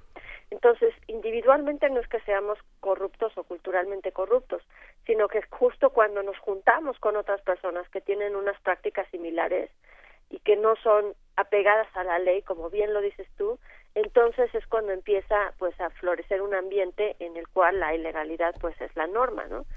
eh, si tú si tú observas cómo eh, nuestro país ha ido descomponiéndose, como bien decían ustedes al principio de esta de esta charla, eh, cómo la impunidad ha ido eh, pues ganando tantos espacios y la sociedad está muy consciente de que está de que estamos viviendo dentro de un ambiente de impunidad, pues entonces muy probablemente estemos más contaminados y más propensos a decir, híjole, pues entonces es muy difícil que nos vayan a agarrar, valoremos la posibilidad pues de, de cometer un acto más de, de ilegalidad dado que pues está complicadísimo, ¿no? En 98% de las posibilidades no nos van a agarrar, entonces mejor lo hacemos así. Entonces no es que sea cultural o que nosotros nazcamos así, porque incluso si tú te fijas, hay muchos mexicanos que cuando viven fuera de México se comportan súper bien, llegan a, una, a, a, un ambiente, no sé, se van a vivir a Estados Unidos cumplen súper bien las normas de tráfico y cumplen súper bien las normas de la escuela. En fin, no es que seamos una raza, como, como se quiera decir, eh, corrupta, es que simplemente nuestro ambiente no es propicio para, para la legalidad. Ahora, eh, nuestro ambiente no es propicio para la legalidad y entonces empiezan a surgir estas voces que dicen lo que se necesita es mano dura. ¿Dónde entra el derecho en, en, ese, en ese terreno? El, derecho tiene que, entrar eh, en, en, un debate, como lo comentábamos, eh, decía el doctor Diego Valadez y también este eh, Jean-Michel Simón, que estuvieron participando dentro de esta mesa junto con Mauricio Merino y Hugo Concha, decían francamente lo que tenemos que pensar no es en cómo combatir corrupción, sino en cómo fortalecer nuestras instituciones. Claro porque ya existe el SAT, ya tiene facultades para fiscalizar, ya tiene facultades para congelar fondos, ya tiene facultades para identificar lavado de dinero y empresas fantasmas, eh, ya existen las cortes, los, este, los, los, los, tribunales y todos esos tienen las facultades correctas para identificar eh, este, actos de corrupción. Lo que pasa es que, pues sí, efectivamente se necesitan figuras y personajes que quieran llevar esto la legalidad en su sentido más institucional. Y lo que ellos se referían es que hay que pues renovar esa clase institucional, esas, esos personajes que están, nombrar em, eh, personas profesionales y que sean independientes y que efectivamente quieran eh, cumplir la ley, ¿no? eh, eh, por ejemplo, tenemos en el, en, el momento en la prensa pues el caso de Javier Duarte, sí. exgobernador de Veracruz, quien está siendo eh, juzgado eh, no por peculado, justamente lo que él hizo fue desviar un montón de recursos públicos eh, para fines privados y no, fíjense que no está juzgado, no, está siendo juzgado por eso, sino por por crimen organizado. Entonces, pues esa no es una causa en la que van a encontrar un, un, un verdadero eh, problema de corrupción y por, por, eso no le están pudiendo imputar las, los realmente eh, lo que se debería de estar siendo juzgado. entonces, claro, el derecho aquí entra en los actores, que tienen que ser fundamentales, y el cumplimiento de las normas. No estamos ya en la posibilidad de discutir si queremos más reformas o no. Estamos en la posibilidad de hacer cómo le hacemos para que lo que tenemos, que es bastante bueno en, el, en, en, nuestro derecho vigente y la creación de nuestras instituciones es bastante buena, cómo le hacemos para que empiecen a funcionar, qué actores necesitamos para que esto em, empiece a funcionar y cómo nuestra sociedad civil puede demandar que se, que se fortalezca nuestro Estado de Derecho. ¿Qué pasa, por ejemplo, cuando la corrupción nos sale más barata que ser ciudadanos honorables? Eh, o cuando la corrupción nos está saliendo más cara de lo que pensamos. Eh, ¿Cuánto cuesta la corrupción en nuestro país?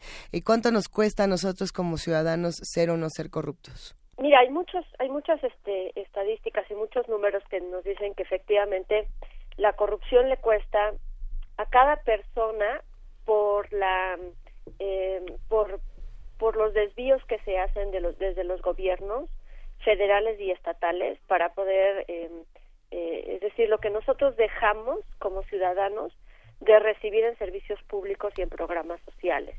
Y mm, no tengo a la mano ese dato, pero es un porcentaje en México de los de los más altos. Eh, pero los economistas nos dicen no es no es eficiente la corrupción, es falso es falso pensar y esto esto se discutió muchísimo desde las eh, desde las ciencias de la economía. Eh, y ahí por ejemplo eh, Raimundo Campos en el Colmex tiene estudios eh, muy muy vinculados a esto que dice bueno en los años 80 se, se llegó a pensar que pues e, era rentable no que era mejor pues pagarle el soborno que que que, que llevar a cabo el procedimiento que era muy largo y muy oneroso.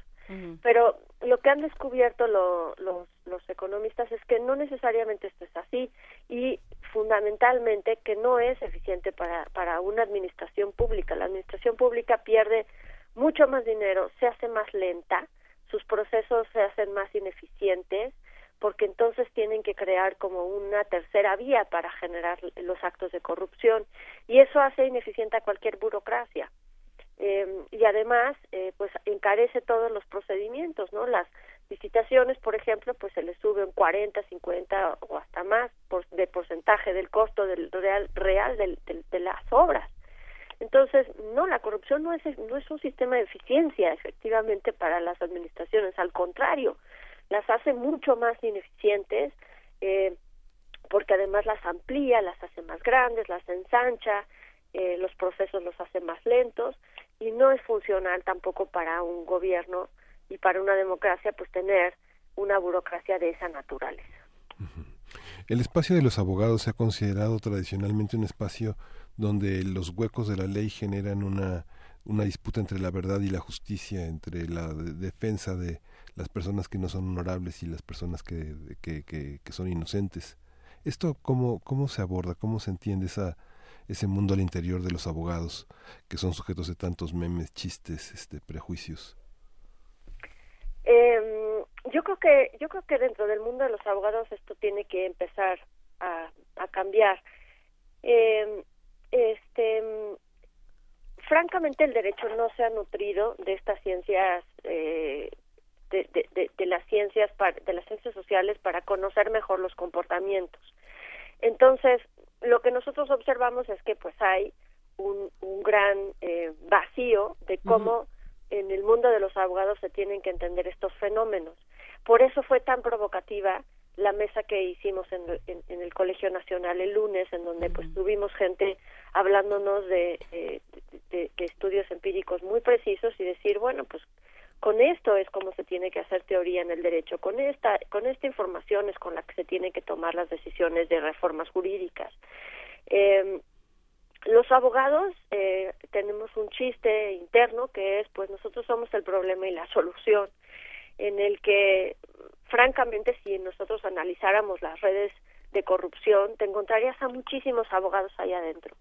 Y yo te puedo asegurar que en muchas de esas redes los abogados son los articuladores, son los nodos fundamentales, porque ellos son los que resuelven el método y el caminito para las irregularidades y después resuelven eh, dentro de sus mismas gremios la forma en la cual se pueden resolver estos casos en, en juicios. Entonces, yo creo que eh, tocas un tema muy delicado, muy, pero muy, muy importante, que es cómo hacemos para que empecemos desde la profesión, desde los colegios, desde la barra de abogados, eh, a mejorar el conocimiento y la cultura de, de, la, del fenómeno de la corrupción y ponerlo sobre la mesa, cómo contribuimos como profesión a este fenómeno. Isa Luna Pla, ¿dónde podemos encontrar más de lo que se realizó en el Colegio Nacional y con qué reflexiones finales nos vamos a ir quedando? ¿Cómo nos podemos acercar al Observatorio de la Corrupción e Impunidad de la UNAM? Este, vamos a estarte eh, vamos a estar platicando contigo, pero, pero ¿cómo podemos acercarnos más a estos trabajos, Isa? Eh, pues gracias, Luisa María Inés. Mira, eh, nosotros estamos en, en, las redes sociales. Eh, nos pueden seguir a través de Twitter con arroba OCI UNAM, Observatorio de la Corrupción e Impunidad UNAM. Eh, y también nos pueden buscar en nuestra página de internet que tenemos hallazgos, tenemos un blog en donde debatimos estos temas eh, y pueden contactarnos a través de ese portal en nuestra cuenta oficial donde están en el mismo. Eh, asimismo pueden acudir a la página del, del, del, Colegio Nacional en donde la transmisión se hizo en vivo en, en, aquel en aquel día, pero también existe y mucha información en el colegio sobre lo que discutimos y les agradezco muchísimo su interés y desde luego encantados en el observatorio de acompañarlos a analizar en primer movimiento pues los fenómenos que nos están ocurriendo y todos los casos que brotan todos los días en esta materia. Muchísimas gracias, Isabel Una Plata, te mandamos un gran abrazo. Muchas gracias, saludos. Saludos, seguiremos platicando muy pronto. Y bueno, aquí en Primer Movimiento cerramos esta conversación con estas reflexiones y con un poco de música, Miguel Ángel. Sí, vamos a escuchar del ensamble Tarab, Lulato, el primer movimiento. Venga.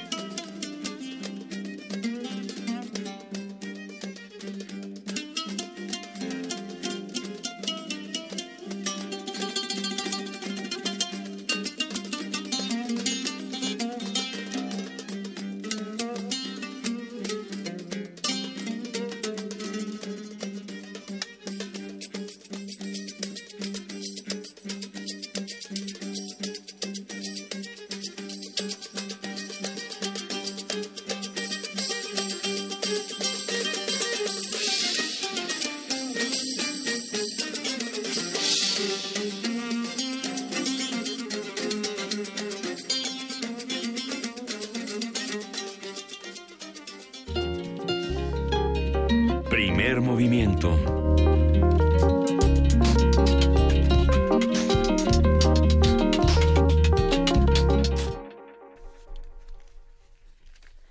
Seguimos aquí en primer movimiento en este momento, son las 8 de la mañana con 43 minutos. Y hay noticias de todo tipo y noticias sobre todo que ocurren también dentro de nuestra universidad que son importantes de discutir. Eh, por ahí nos estaban escribiendo muchos mensajes. Nos escribieron desde temprano eh, para preguntarnos por Mistli, por esta eh, puma que era la insignia, la mascota de, pues de alguna manera de la universidad y por supuesto de nuestros equipos deportivos, pues pues se murió Mistli. Se murió, falleció Mistli, esta puma emblemática de la UNAM, a la que además le dedicamos yo creo que muchas diferentes ideas radiofónicas, por lo menos aquí desde Radio UNAM teníamos un montón de lemas, de ideas, de postales sonoras de lo que de lo que Mistli nos deja y bueno, pues que se quede para siempre con nosotros, pues, esta fabulosa eh, puma. Sí. Adiós Mistli. Adiós Mistli. Por ahí estaba él, mientras todos rugen, el puma ronronea. ronronea. Ay, que nos quitaron la tampona. Era muy bonito Nos gustaba mucho. Eh, ¿Qué opinan los que están haciendo comunidad con nosotros? Luego de 14 años, esta noble puma pasa mejor vida. ¿Cómo ven, cómo escuchan todas estas noticias? ¿De qué quieren hablar en primer movimiento?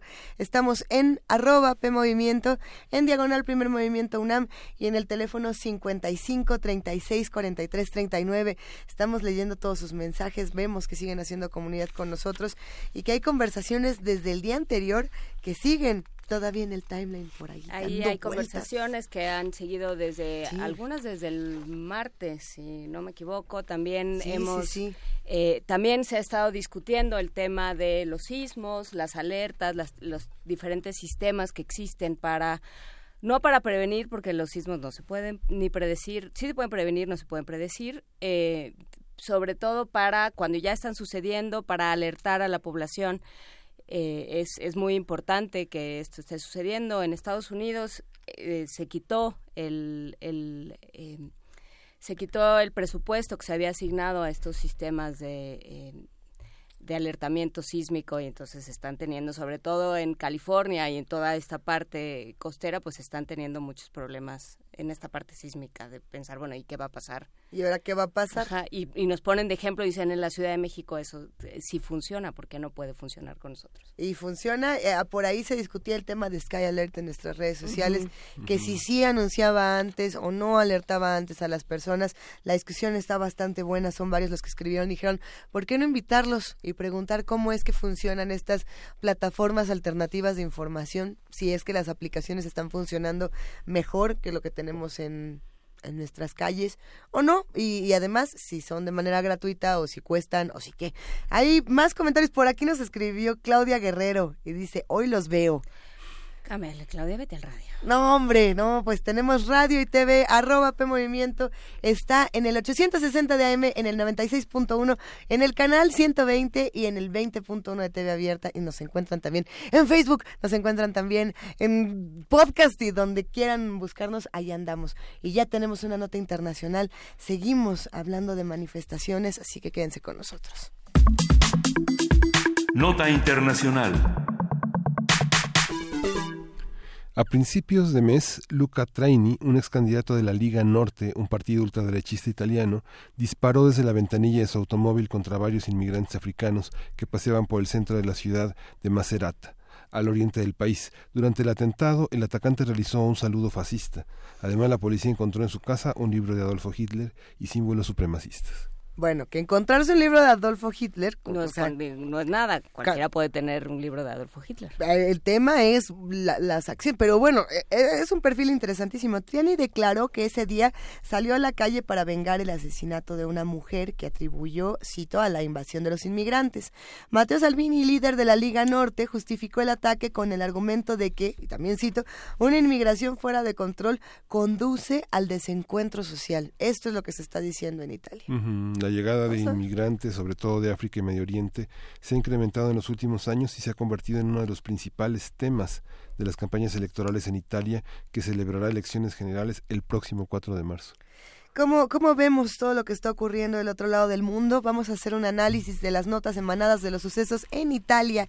¿Cuál es el origen de estas manifestaciones y cómo se entienden en el marco del proceso electoral? Para ello nos acompaña Luis Guacuja, responsable del programa de estudios sobre la Unión Europea del posgrado de la UNAM. ¿Cómo estás, Luis? Buenos días. ¿Qué tal, Juana Inés, Luisa, Miguel Ángel? Muy bien, gracias. Saludos al auditorio. Ahora, ¿qué pasó en Italia y por qué? Cuéntanoslo todo. Bueno, pues eh, hablando de, de corrupción y esquemas eh, complicados, bueno, pues se, se, vienen ya las elecciones italianas en un contexto muy delicado, un, em, una Italia que ha batallado en los últimos diez años, ¿no? Eh, con distintos jefes de, de Estado, de gobierno, que no logran eh, afianzarse en el poder, distintas renuncias en el, en el camino, primero por los temas eh, de la crisis económica de 2008, eh, marcado también mucho de este tema por, la, por el asunto de la corrupción y ahora llegan las elecciones después de la, la dimisión de, de Matteo Renzi em, eh, y de aquel fallido referéndum que hizo para modificar el esquema parlamentario en Italia.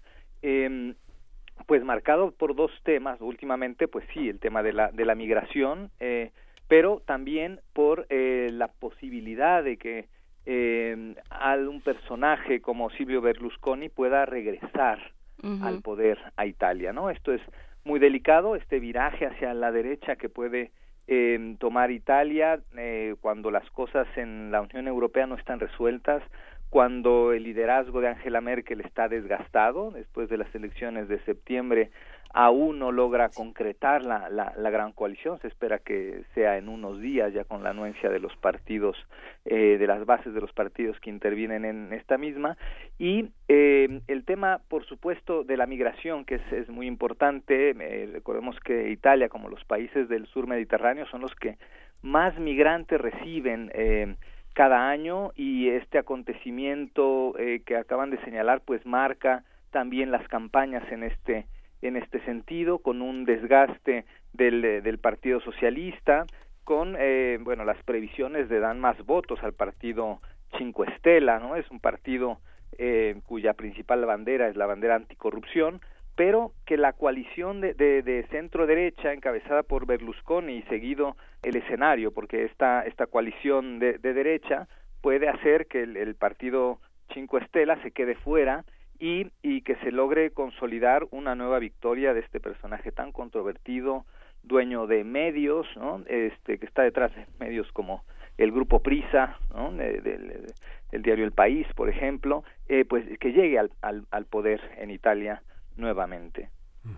Luis, eh, esta tradición en Italia de no, no, no, había una tradición, digamos, supremacista, sino la alianza que hizo en los años 20 con el con el fascismo generó grupos muy muy importantes, pero digamos toda la tradición del siglo XX está configurada de, de otro orden, más más eh, xenófobo, más que supremacista o continúa esa tradición, digamos los camisas negras, todo el, movimiento futurista, Marinetti, toda esta todos estos intelectuales más que manifestarte contra judíos, negros, gitanos, se manifestaban contra esta, esta cuestión tan, tan poderosa del desempleo y la marginación de los propios italianos por los italianos, ¿no?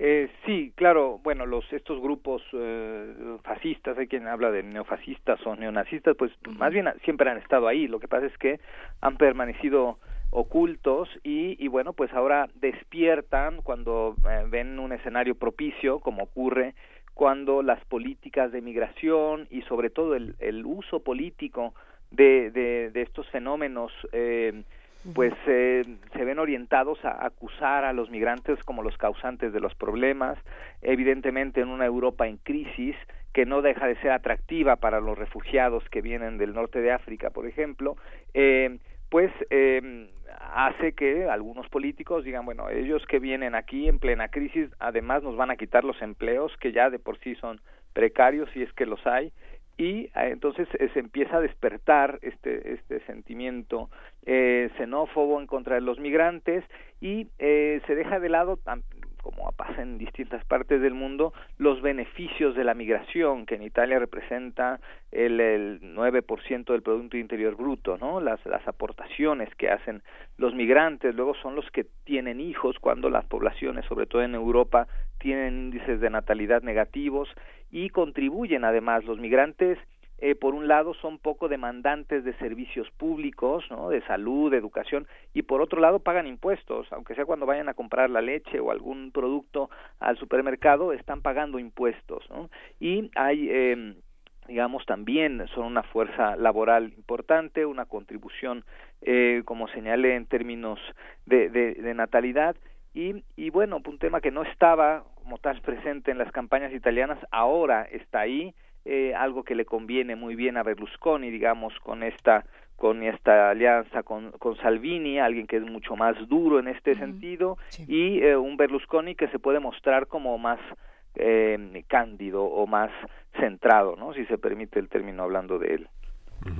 A veces se confunde lo supremacista contra la discriminación, digamos, ese prejuicio de contra los terrones que se conocen así a los italianos del sur, como que no trabajan, que casi casi están en una hamaca, que son que son flojos, que son delincuentes. Esta parte cómo se combina, ¿Cómo, y, y bueno, la liga la liga del norte ha sido como preconizado todo esta, esta eh, reforzamiento de los prejuicios hacia la gente que al sur de Italia es morena, es muy latina, es muy muy muy muy cerca de la de la influencia de las costas del norte de África, ¿no? Eh, claro, eh, claro, eh, este evidentemente eh, Mateo Salvini encabeza, ¿no? Esta em, esta propuesta, digamos, xenófoba, ¿no? Em, en contra de los de los migrantes, pero hay pues un poco de todo, ¿no? O sea, sí los supremacistas, pero con esta eh, combinación, insisto, de eh, este discurso ultraderechista, señalar quizá casos aislados, evidentemente, de, migrantes que a lo mejor cometen un acto delictivo y entonces, bueno, volcar toda la ira en contra de, la violencia que pudiese haber em, en contra de los, de los migrantes, ¿no? O sea, señalarlos es una buena bandera eh, que en algunos casos reditúa porque pues además eh, eh, las malas políticas de migración las distancias en, en, el caso de los temas de las cuotas de refugiados en, en Europa como un tema no no resuelto y ahí está el desencuentro con los países del grupo Visegrad eh, pues hace que pues el, el, el tema migratorio pues sea atractivo para los discursos ¿no? O sea, los migrantes que vienen a quitarnos el trabajo, los migrantes que son diferentes, los migrantes que no pertenecen aquí, que no son de aquí, que delinquen, que nos cuestan caro, etcétera, ¿no? Esto, este, el discurso fácil eh, sobre sobre la migración y eh, que complica, insisto, el escenario y además, pues quizá nubla esta eh, esta historia de alguien como Berlusconi con la posibilidad que regrese al poder eh, en una Europa bastante descompuesta de momento, no, no está resuelto el tema, eh, insisto, eh, ni con Alemania todavía y, este, y las tendencias de, de, de, extrema derecha en las últimas elecciones como las elecciones austriacas, en fin, lo que pasa por ahí en Polonia, en República Checa, en Hungría, pues eh, esto sería una señal de alarma, ¿no? Porque un Berlusconi, bueno, también eh, ni hablar, cercano al actual presidente de la Euro, Eurocámara, eh, Antonio Tajani, eh, pero que tiene estas posibilidades, ¿no? Paradójicamente, este partido, el que alcanzaría el mayor número de votos, el partido Cinco Estrellas, un movimiento eh, anticorrupción, ¿no? pero si, si vemos los medios, eh, parece que es todo menos anticorrupción, se le tacha de extremista, de antisistema, es casi la definición, cuando el origen es anticorrupción, ¿no? Y eh, tan es así que tuvo que dejar el cargo eh, de Pegrillo y darle paso a este a este eh, joven eh, Luigi Di Maio, ¿no? Eh, pero la bandera de este de este movimiento que decidió convertirse en un partido político justo porque pensaron y reflexionaron que en las calles no iban no iban a hacer la tarea eh, de manera efectiva que tenían que meterse a la, a la, cocina con el resto de políticos para cambiar las cosas, ¿no? Y el ascenso es impresionante de este, este movimiento cuya consigna es esa y además para ser parte de este partido Cinco Estela no se tiene que tener ningún antecedente ni, eh, ni de líos con la justicia, pero tampoco de relación con ningún partido político, ¿no? O sea, tiene que haber que digamos, piden, piden unas buenas cartas en términos de antecedentes, pero además piden no filiación política previa. No chapulineo, como diríamos en este país. Totalmente, totalmente, ¿no? Lo cual es un partido muy interesante, pero claro, eh, si, si vemos los medios, pues parece cualquier otra cosa. Pero entonces tendríamos que eh, eh, pensar quién está detrás de esos medios que nos muestran las noticias que estamos viendo, ¿no? Y pues ahí encontraremos pues ni más ni menos alguien como Berlusconi sin duda vamos a tener que seguir muy atentos de aquí al 4 de marzo y lo que viene. y después querido Luis Guacuja responsable. ¿cómo es posible? nada más va a estar interesantísimo. Vamos a ver qué pasa en los próximos días. Gracias querido Luis Guacuja responsable del programa de estudios sobre la Unión Europea del posgrado de la UNAM. Te mandamos un gran abrazo Igualmente, otro de vuelta. Pues los invitamos a que se queden con nosotros aquí en Primer Movimiento. Todavía nos queda una hora más de programa y esta segunda la vamos a despedir con tantita música, querido Miguel Ángel. Vamos a escuchar. Tantitita, así ya para irnos. Vamos a escuchar de Renato Corozone, Scapricciatello. Ándele. Scapricciatello mia, vattene a non Irumboi ingale.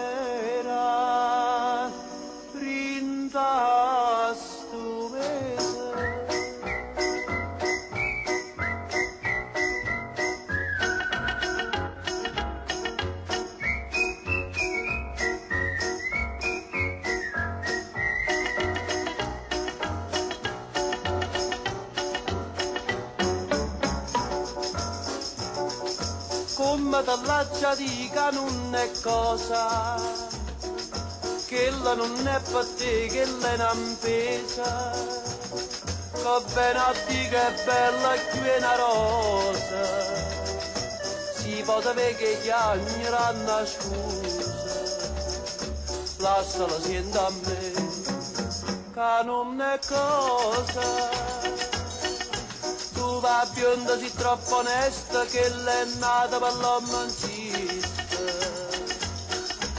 allontana da sta maestra che pierda figlia e mamma. Non vide che t'arrabassa che ciancia cucciente mossa. Tu fa credere e lascia ti fa perdere la libertà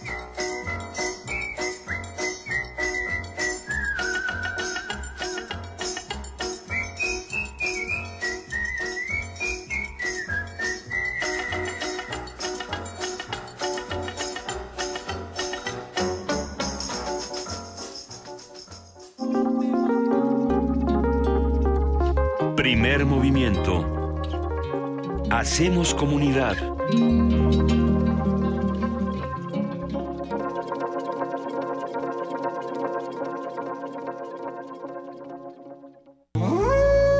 Fue el primer instrumento musical de la historia y es el primero que usamos en la vida.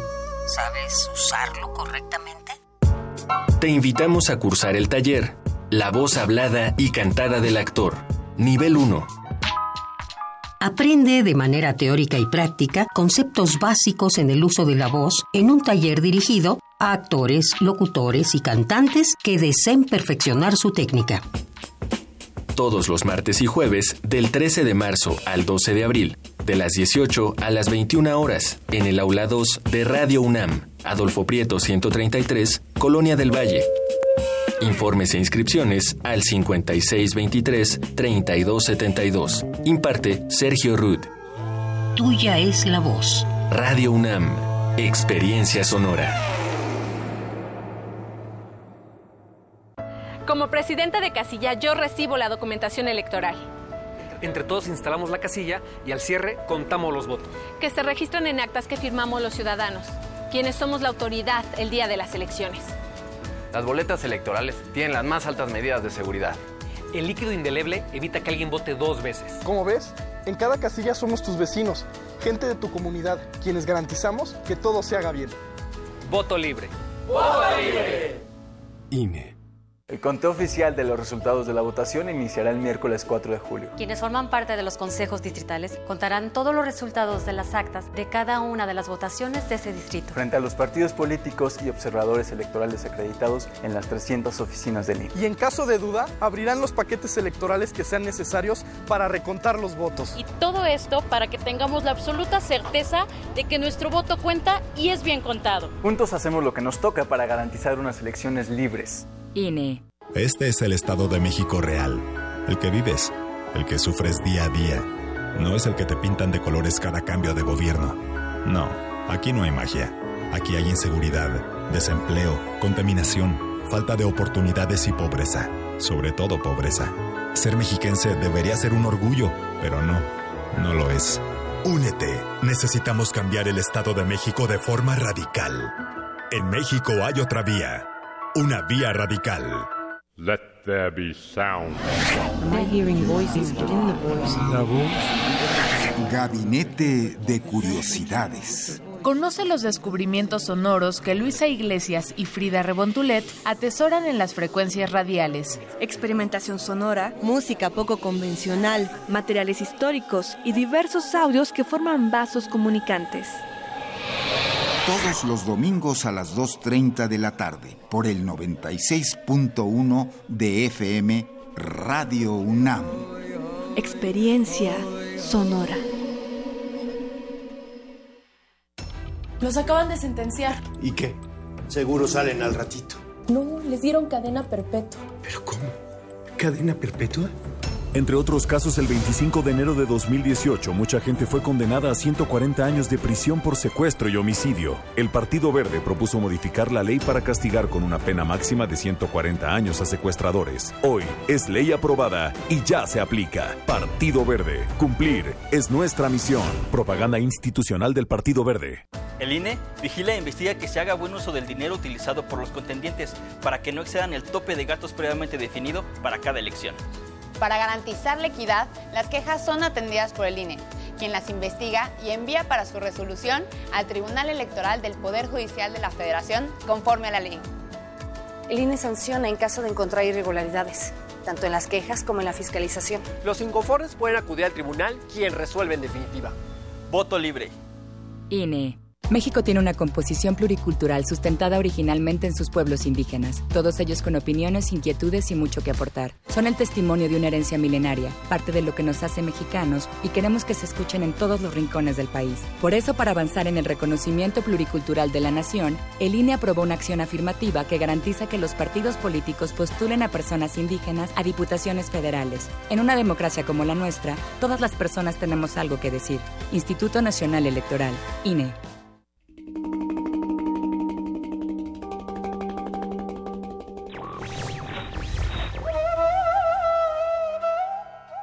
La libertad es aquella facultad que aumenta la utilidad de todas las demás facultades. Emmanuel Kant.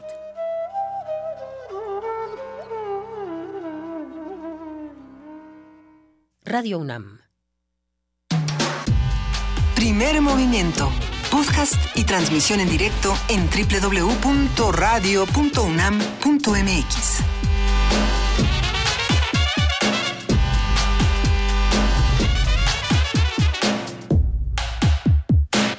Estoy aquí saludando por el vidrio a Alberto Betancourt, que ya está listo con sus mundos posibles para hablar de la biodiversidad y la ley que la regula. Va a estar bueno ese tema, querido Miguel Ángel.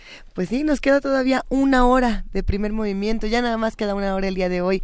Esta semana casi se termina, pero tenemos todavía muchísimos temas que seguir discutiendo, sin duda, y son muchos los que están haciendo comunidad con nosotros aquí en arroba P Movimiento, en diagonal primer movimiento UNAM y en el teléfono 55 36 43 39.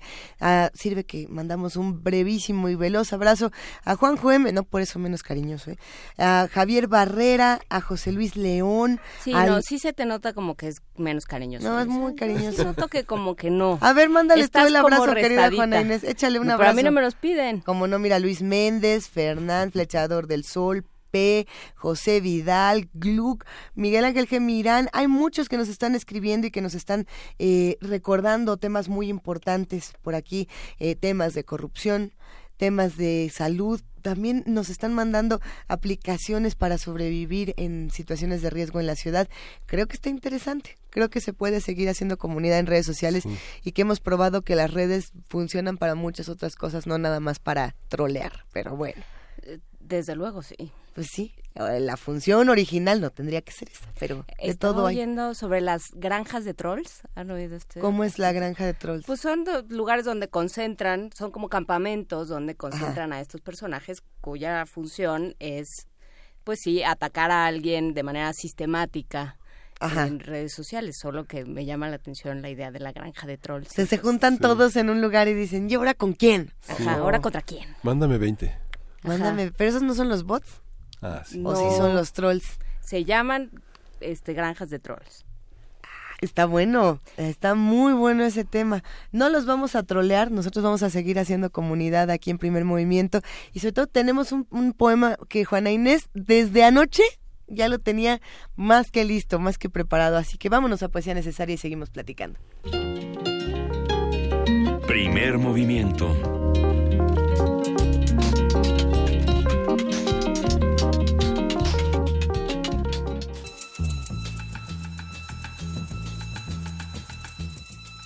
Es hora de poesía necesaria.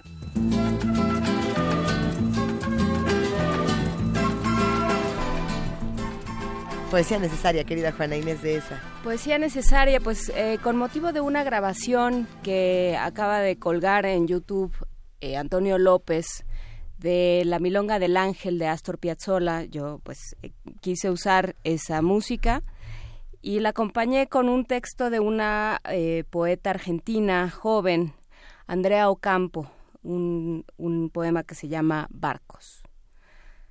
No es verdad que los barcos olviden el camino de regreso. Huelen en el agua el norte del hogar y aullan a la luna con voces que empujan lejos la nostalgia. Los hombres, en cambio, navegan asomados a la borda, obsesionados con sirenas, como las de antes. Ellos, los desesperados, partidos en pedazos contra una realidad acantilada, de mujeres que nunca aprendieron a tejer ni a esperar.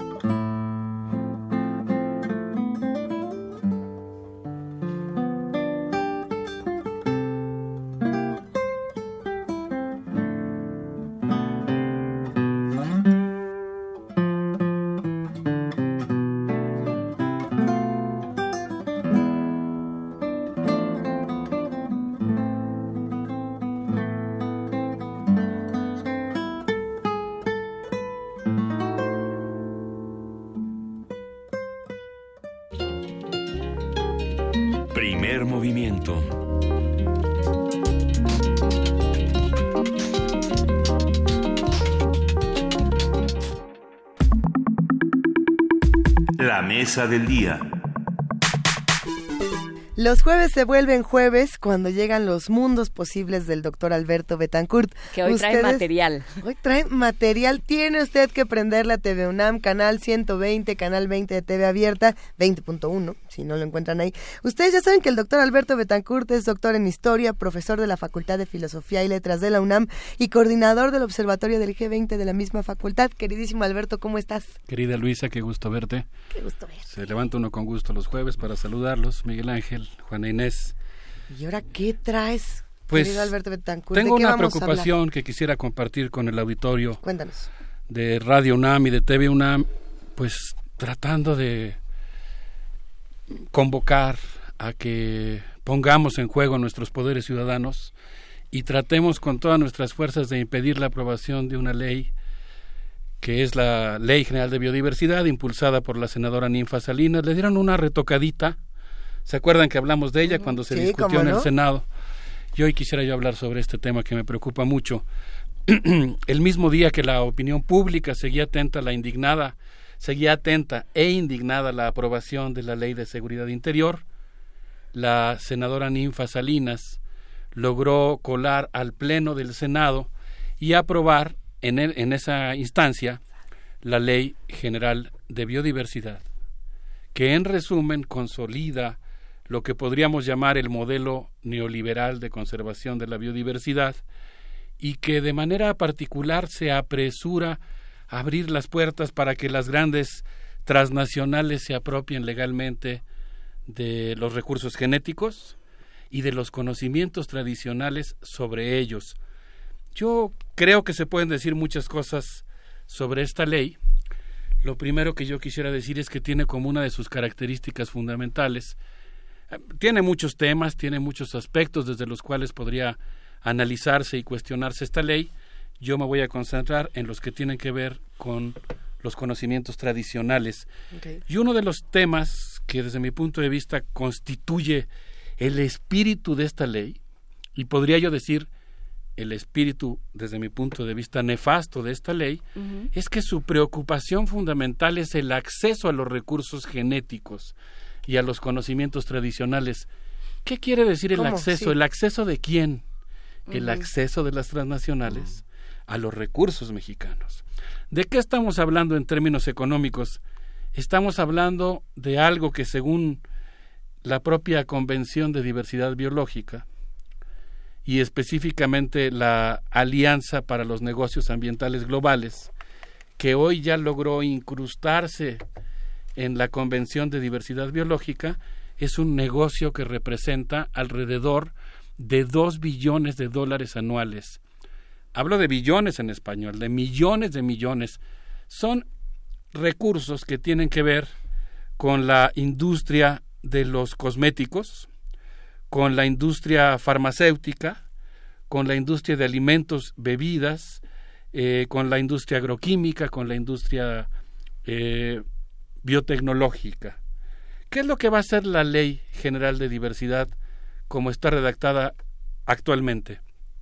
Va a permitir que una gran transnacional se acerque a una comunidad indígena y firme con un, crea un fideicomiso con 20 ejidatarios, no con todo elegido, ni siquiera con todo elegido, sino con 20 ejidatarios, crea un fideicomiso, firman un convenio, en ese convenio la empresa le dice a los ejidatarios que va a utilizar conocimientos que ellos tienen para producir una medicina. Insisto en que se trata de medicinas muy sofisticadas. Nosotros a veces conocemos el lado, digamos, muy amable, muy aplicable de la herbolaria y la farmacéutica tradicional, pues no sé, que son los tecitos para eh, un dolor de estómago. Las medicinas que pueden producir los laboratorios con estos conocimientos tradicionales son, no sé, por ejemplo, anticoagulantes que se utilizan en operaciones neurológicas en los quirófanos de todo el mundo, o no sé, eh, sustancias que eventualmente pueden atenuar los dolores y las molestias provocadas por el SIDA. Se trata, en consecuencia, de conocimientos tradicionales que tienen un enorme valor comercial. Y uno de los problemas principales es que esta ley está hecha porque estas transnacionales que están codiciando esos conocimientos quieren hacer un negocio desde el punto de vista del que yo estoy hablando, que es el de los conocimientos tradicionales, no es una ley que esté desarrollada para proteger los conocimientos tradicionales, sino para garantizar que los que actualmente son biopiratas se conviertan en biocorsarios. Todo el mundo recordará por la primaria la diferencia entre piratas y corsarios. Los piratas son ladrones y los corsarios tienen una patente de corso de la reina de Inglaterra para hacer la guerra a los barcos enemigos, abordarlos y atracarlos con permiso. Digamos, son eh, están haciendo actos de, de bribonería, están robando, pero lo hacen con permiso y son considerados héroes. Es decir, que la ley de biodiversidad quiere hacer bribones legales. La ley dice que quiere combatir la biopiratería, pero realmente si uno la analiza, y es mi caso, eh, estoy estudiando la ley, la estoy leyendo detenidamente, debo reconocer que cuando uno lo hace, pues también te das cuenta de las responsabilidades y complejidades de ser legislador, porque pues en realidad está complicado, es una ley que tiene 140 artículos, eh, tiene muchas imbricaciones con muchos temas, con otras leyes, pero en realidad yo, así digamos, eh, a partir del empeño que he puesto en estudiar la ley, que, implica su, su, gasto, digamos, en, en tiempo y en esfuerzo, puedo eh, asegurar que aunque la ley se propone combatir la biopiratería, lo hace fundamentalmente a partir de legalizarla. Intenta aplicar en México el protocolo de Nagoya, pero lo hace sin agregarle una coma y sin siquiera cubrir los requisitos mínimos de un protocolo que de por sí desde mi punto de vista ya es bastante cuestionable. Pero incluso si pensamos en cómo este protocolo eh, establece una serie de leyes, la ley ni siquiera llega al estándar del protocolo de Nagoya, eh, y ahorita pues si quieren podemos hablar de eso con más detenimiento. Ay, a ver, es que hay muchos lados en lo que estás contando, querido Alberto Betancourt. Pensar, sí, bueno, la ley a lo mejor está escrita de una manera muy compleja, muy enredada, tiene muchos apartados. Bueno, es trabajo de los legisladores entenderlo y no y, no también la otra, ¿eh? ¿quién está redactando estas leyes que se vuelven cada vez más incomprensibles para que digan, ay, ahí hay un hueco legal de este tamaño gigantesco para que todos nos podamos meter por ahí? Esta ley fue ya aprobada en el Senado en diciembre, el mismo día que la Ley de Seguridad Interior, ah, y ahora se encuentra en la Cámara de Diputados. Y una de las peticiones que estamos haciendo quienes nos oponemos a esta ley es que la comisión sea turnada a comisiones unidas para que las comisiones que integran el, la Cámara de Diputados, que están vinculadas con el asunto, que son la, la que la está llevando y la que la quiere aprobar lo más pronto posible, es la Comisión de Medio Ambiente pero ha pedido la opinión de la Comisión de Pueblos Indígenas y de la Comisión de Cambio Climático. Pero ha pedido la opinión, es decir, solamente van a emitir una opinión y la Comisión puede hacer lo que ella quiera, la de medio ambiente. Lo que nosotros estamos planteando es que es necesario que por lo menos, ya que la ley no fue consultada con los pueblos indígenas a los que afectará gravemente. A pesar de los intentos de, hacer este, este intercambio, porque sí se intentó en muchas ocasiones acercarse a los legisladores y decirles, esperen tantito, escuchen esto que se tiene que decir desde estas comunidades, desde la comunidad científica, desde muchísimos espacios que fueron ignorados. Así es. Hicieron un foro en el que participaron las instituciones del sector. Recuerdan que no pudimos ingresar al Senado porque ya se habían llenado los lugares y yo podría asegurar que no se consultó ni al sector científico eh, independiente, digamos, ni a los propios pueblos indígenas. ¿De qué tipo de conocimientos estamos hablando, Luisa, Juana Inés, Miguel Ángel? Pues mira, yo quisiera citar aquí un trabajo emblemático producido en nuestra universidad, elaborado por eh, María Isabel Moreno, un libro que se llama Etnoagroforestería en México, es un texto que hemos ya citado aquí en alguna ocasión, fue coordinado por Alejandro Casas, María Isabel Moreno y Víctor Manuel Toledo, y este texto nos habla un poquito de lo que han hecho eh, los pueblos originarios en relación a los paisajes. Y bueno, pues parafraseándolo, digamos que el texto plantea que en los paisajes bioculturales y ecosistemas tradicionales, los pueblos no han priorizado el beneficio económico inmediato, pues han establecido una relación en la que prefieren obtener bienes como provisión de agua, belleza del, del paisaje, conservación de especies, plantas y animales, disposición de espacios para recreación y descanso, belleza natural. Entonces, los pueblos indígenas de México han jugado un papel fundamental en la conservación del patrimonio biocultural de nuestro país, en la conservación de la riqueza biológica silvestre, y han hecho una cosa que es muy importante también. Han producido agrobiodiversidad. agrobiodiversidad. Es decir, no solamente están conservando los paisajes y están desarrollando modelos productivos de bajo impacto ambiental, sino que además están incrementando la agrobiodiversidad. Traje aquí algunas mazorcas que he recogido en algunos viajes a Chiapas y a Tehuacán, Puebla, pues están maltrataditos, no están bien conservados, pero son mazorcas que nos muestran la diversidad. Eh, todos las conocemos, ¿no? Todo el mundo me imagino que tiene en su casa algo similar. son las diferentes variedades de maíz que se han ido desarrollando a partir del teocintle. Y bueno, pues vemos los colores, los tamaños. Si uno observa una mazorquita de teocintle que es de este tamañito, no sé cuántos granos tendrá, pero me imagino que para hacer una tortilla requieres de quién sabe, quizás hasta cientos, quizás hasta cientos de mazorquitas de teocintle, y en cambio, pues aquí tienes estas bellezas, sigo mostrándolas porque pienso que vale la pena. Mira, miren esto, por ejemplo, pues es solamente una muestra, todos las conocemos, pero las traigo hoy para evocarlas. Este es un ejemplo maravilloso el que tienes, el que está sosteniendo Alberto de la variabilidad genética, ¿no? De la diversidad genética, porque lo que vemos es justamente una cruza de maíces. Bueno, nos le Cuéntanos a los que los están, nos están escuchando por radio, a los que resisten y siguen en la radio, este, qué es lo que, qué es lo que estamos viendo. Estamos jugando a Citrón. Eh, pasándonos de mano en mano una serie de mazorcas de diferentes colores y tamaños, no es solamente una cuestión estética que ya en sí misma sería valiosa, es una cuestión que tiene que ver con cómo se han desarrollado variedades de maíz que son importantes porque pueden sobrevivir a diferentes climas. Hemos citado aquí el caso de una variedad de maíz mazateca que es capaz de sobrevivir en terrenos que se inundan y que logra hacerlo gracias a que la raíz de esa especie de maíz se asocia con un hongo que le permite combatir la putrefacción.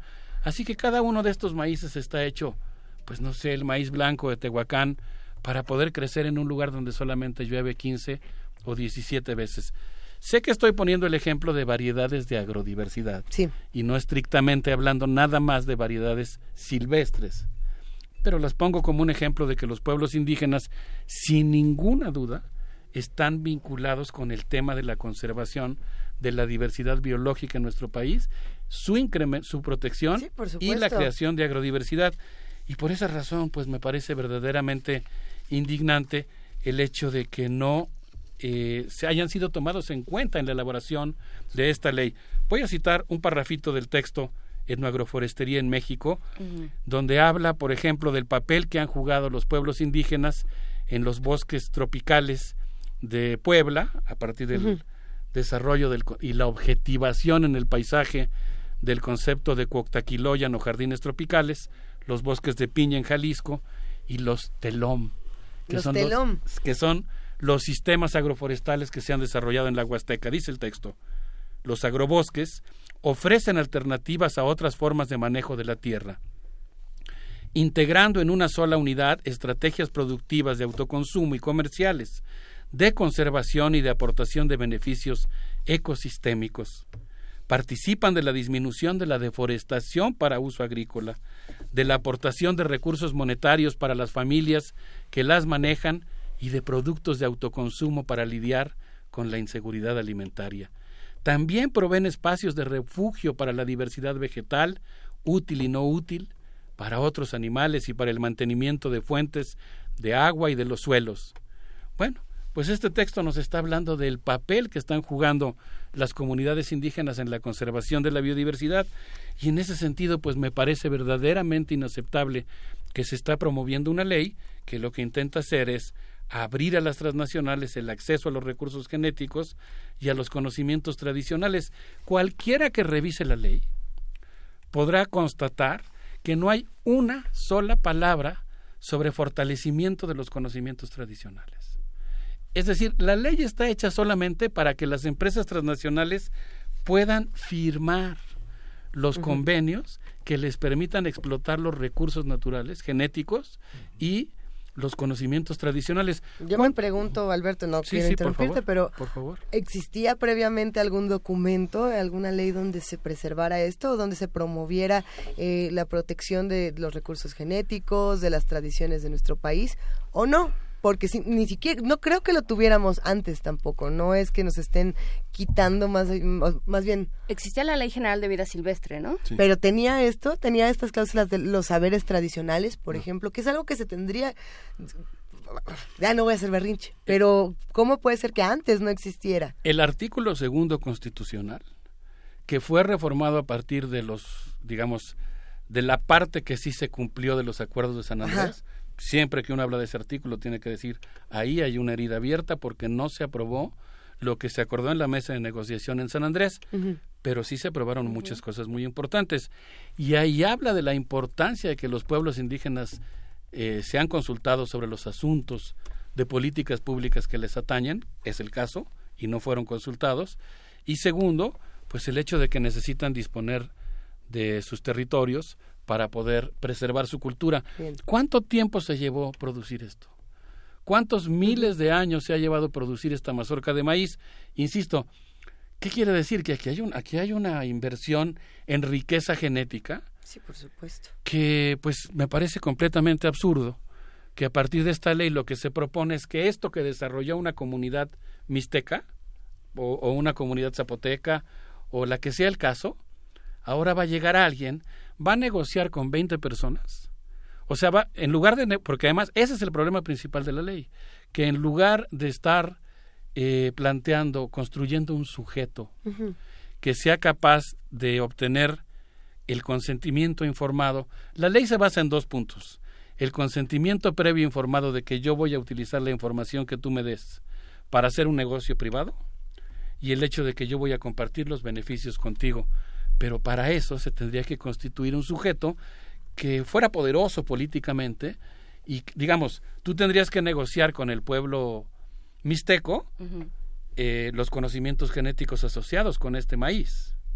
No tendrías que, no, no como lo hace actualmente la ley, juntas a 20 personas, creas un comité, te agarras un compadre y le pones, le ofreces un dinero para hacer un negocio, después le vas a regresar el 0.5% de las ganancias, como hizo Novartis con Usachi, y ya con eso dices que no estás robando el conocimiento, porque además tendrías que negociar con el pueblo mixteco, no nada más con los primeros dos mixtecos que tú te encuentres y que logres corromper a partir de ofrecerles una cierta cantidad de dinero. No sé qué les parezca si escuchamos los comentarios de Adelita San Vicente, amiga y compañera que ha participado en la campaña Sin maíz no hay país. A ver qué les parece. El proyecto de Ley General de Biodiversidad, que aún es un proyecto porque si bien se aprobó en el Senado el pasado 15 de diciembre junto con la Ley de Seguridad Interior, falta aún que se discute en la Cámara de Diputados. Y es por ello que estamos muy interesadas en que todas y todos sepamos de qué va esta regulación, cómo nos va a afectar y cómo va a significar un nuevo despojo para los pueblos indígenas de México. Esta regulación que impulsó la senadora Ninfa Salinas, hija de Salinas Pliego, una senadora que vela por intereses empresariales y que se ha dicho que son las grandes empresas transnacionales las que la han apoyado para la redacción de esta ley. Es una ley que busca hacer uso de la biodiversidad de nuestro país. Eh, este tema es muy, muy complejo porque la biodiversidad no existe sola por sí misma en México. No fue un milagro que existe en México. Existe por una parte por esta ubicación geográfica entre dos grandes regiones ecológicas en donde se ubica México, pero además existe por el trabajo por la creación, la conservación, el uso que han hecho a lo largo de los siglos los pueblos indígenas, eh, nuestros pueblos indígenas.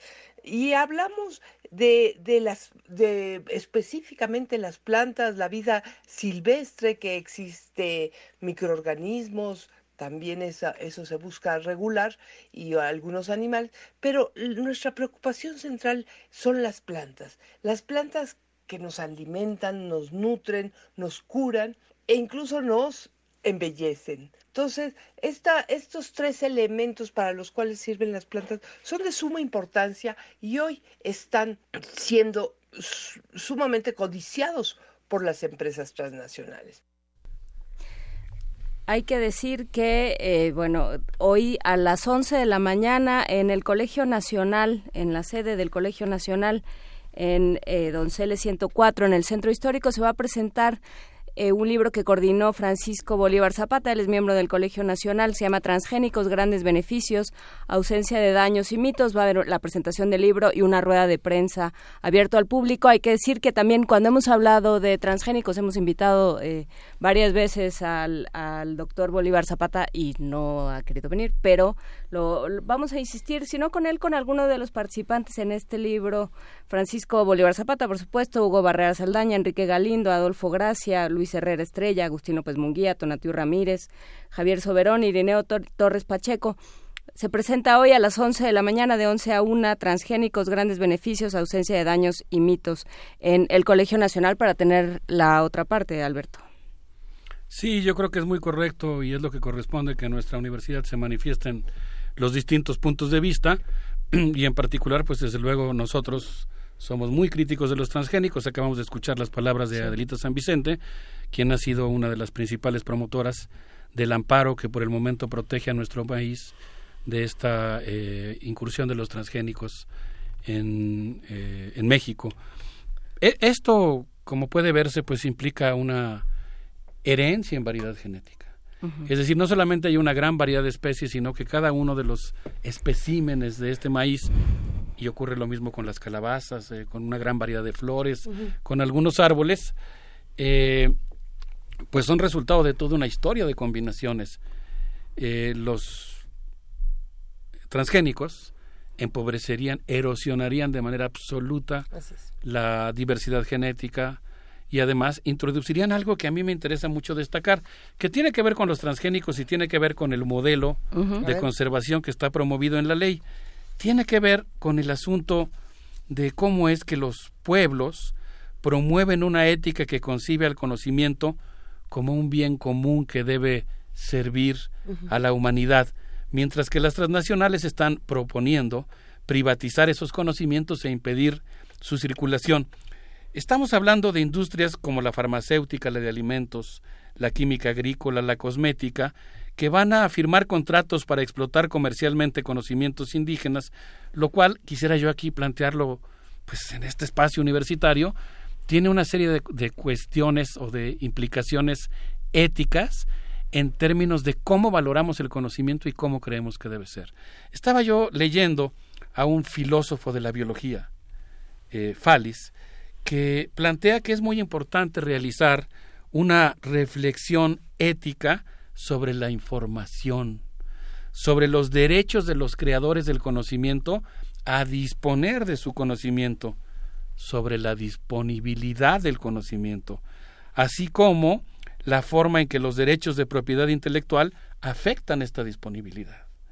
La calidad, la variedad y la relación local y global del conocimiento de tal manera que imagínense ustedes si nosotros tenemos una sustancia activa que permite paliar los dolores de una persona. No, bueno, voy a hablar quizá con ingenuidad, pero lo, lo haré con sinceridad. ¿No les parece un tanto anormal pedirle a alguien que te pague para que tú le des el conocimiento que le permita paliar ese dolor? Hay una diferencia enorme entre la ética del conocimiento que se plantean los pueblos originarios, que plantea que el conocimiento debe ser un bien común, que debe circular libremente, y el hecho, que es todo un tema, por supuesto, que hay que discutir, que tiene que ver con las patentes y la privatización del conocimiento, porque lo que va a terminar pasando es que los pueblos van a tener que pagar por usar las variedades de maíz que ahora le van a conceder a las de maíz y de otras cosas que le van a conceder a las transnacionales a partir de contratos leoninos. Vamos a revisar los tres casos históricos de bioprospección que ha habido en México. Digo no ahorita brevemente los, denuncio, oh. pero digamos los casos de el caso de Brent Berlin y el ICBG eh, Zona Maya. Es un caso que estudian los etnobiólogos, los antropólogos en todo el mundo. Es todo un caso complicado, pero a grandes rasgos digamos que las transnacionales estudian ese caso para que no les pase lo mismo. Ver en Berlín empeñó toda su vida en trabajar con comunidades celtales, firmó un convenio de bioprospección, se desesperó porque la consulta a las comunidades para ratificar el convenio era muy lento y se lanzó a hacer colectas antes de tener la autorización adecuada.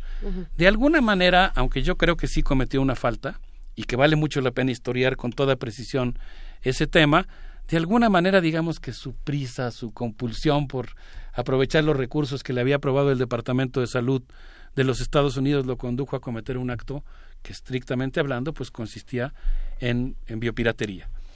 Es una tragedia porque él había dedicado toda su vida a trabajar en esos temas y se convirtió en una tragedia porque pues pesa ahora sobre él el denominativo de, del, del Pujuk, que es el diablo que le asignaron las comunidades y que tiene que ver con el robo de conocimientos tradicionales.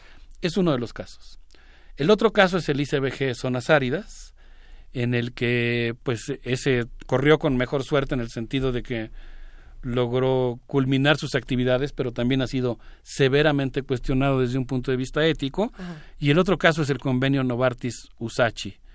En los tres casos, lo que hemos visto es que lo que le ofrecen como beneficios compartidos a las comunidades es el 0.5% de las ganancias de una medicina que puede representar decenas de miles de millones de dólares.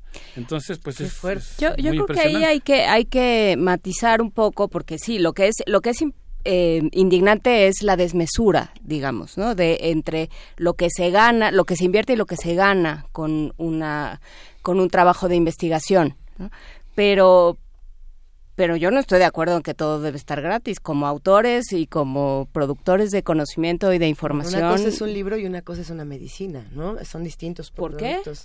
Porque uno te cura cuando te estás muriendo. Pues, eh, pues lo mismo pues se puede decir ya poniéndonos... No, no, no se puede decir lo mismo de un medicamento que tendría que ser gratis para toda una población. No sé si tendría que ser A lo mejor los libros también, pero no, porque las autores comen, los médicos comen. También los investigadores comen. ¡Ah, qué controversial! El problema, yo empecé diciendo que ahí hay un problema de... Eh, que hay un problema de dimensiones. O sea, lo que no es posible es que eh, te, lleves el, producto y entonces lo vendas, ¿no? O sea, que hagas eh, medicamentos de tal manera caros, que, que, que, se, que se multiplique de tal manera el precio original, el costo de, de producción, hasta que tengas una población que se muere de pobre.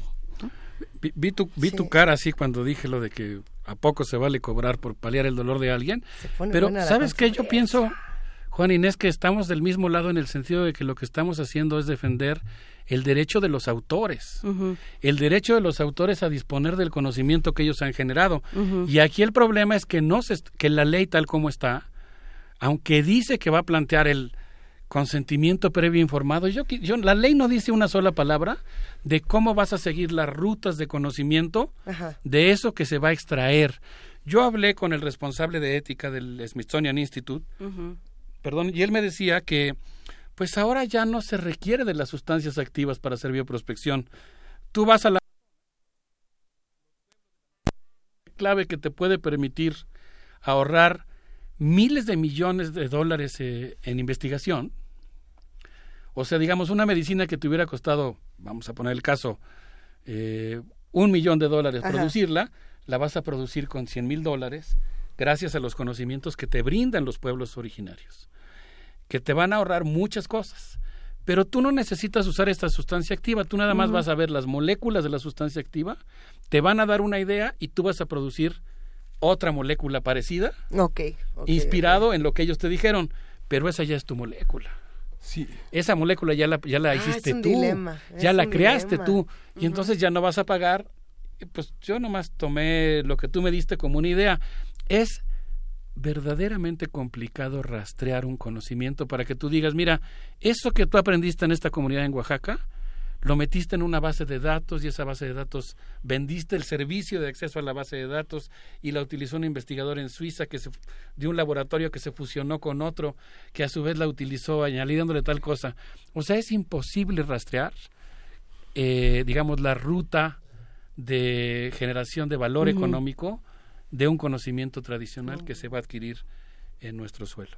Sí, lo que sucede es que, digamos, el tema de las patentes es un tema polémico que tiene que un marco ético, pero lo que dice Juan Inés es digo, totalmente válido, en el sentido, en, el sentido en el que hay una autoría de las patentes y que justamente Sarkozy entró en su campaña señalando que el apoyo del gobierno francés a la, al desarrollo de las pymes era una parte fundamental del aporte de una sociedad en la que también el desarrollo de las empresas y de los científicos asociados para producir algunos medicamentos que asociados tienen una originalidad frente al mercado, separados las sustancias tienen otra, este, entran en cuadros de medicamentos básicos o no, tienen tienen otra otra otra visión donde los gobiernos junto con las universidades promueven el coste de las patentes y la gratuidad de esto. Digo, Sarkozy lo que ofreció y lo que parece que cumplió fue la gratuidad de la primera patente para las pymes, las que produjeron ¿Ah, la primera patente. Hay temas, el, el tema de las patentes, un día eh, eh, hemos de tratarlo porque ya eh,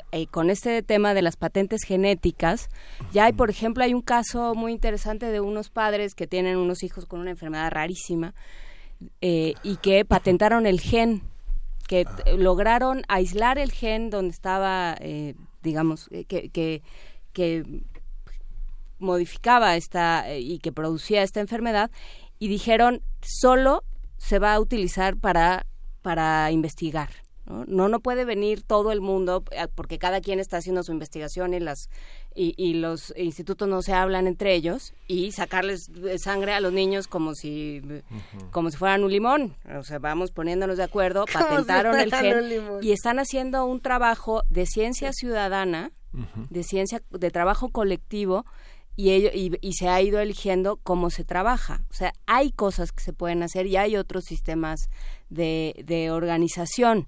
Así es. Y, eso es lo que yo creo que nosotros... le toca ayudar. Pero aquí el problema es que el gobierno, digamos, está tomando claramente, no el gobierno, los legisladores que están promoviendo esta ley, lo que están planteando es, efectivamente, como e, están, estos, esta ley está siendo impulsada por grupos muy concretos de interés. Y esos grupos de interés que están promoviendo ese modelo ético y económico, ese régimen de utilización económica del conocimiento, no son los pueblos indígenas. ni es la sociedad mexicana, ni van a ser los pues, beneficiarios eh. que requieren de cierto tipo de medicina. Van a ser las transnacionales que se quieren apropiar de ese dinero en una relación. Es como que Almadía no se lleva lo que se lleva Pfizer, ¿no? Es como más o menos por ahí. Eh, nada más insistiría en esta cuestión de los autores, digamos. Eh, empecemos por ahí.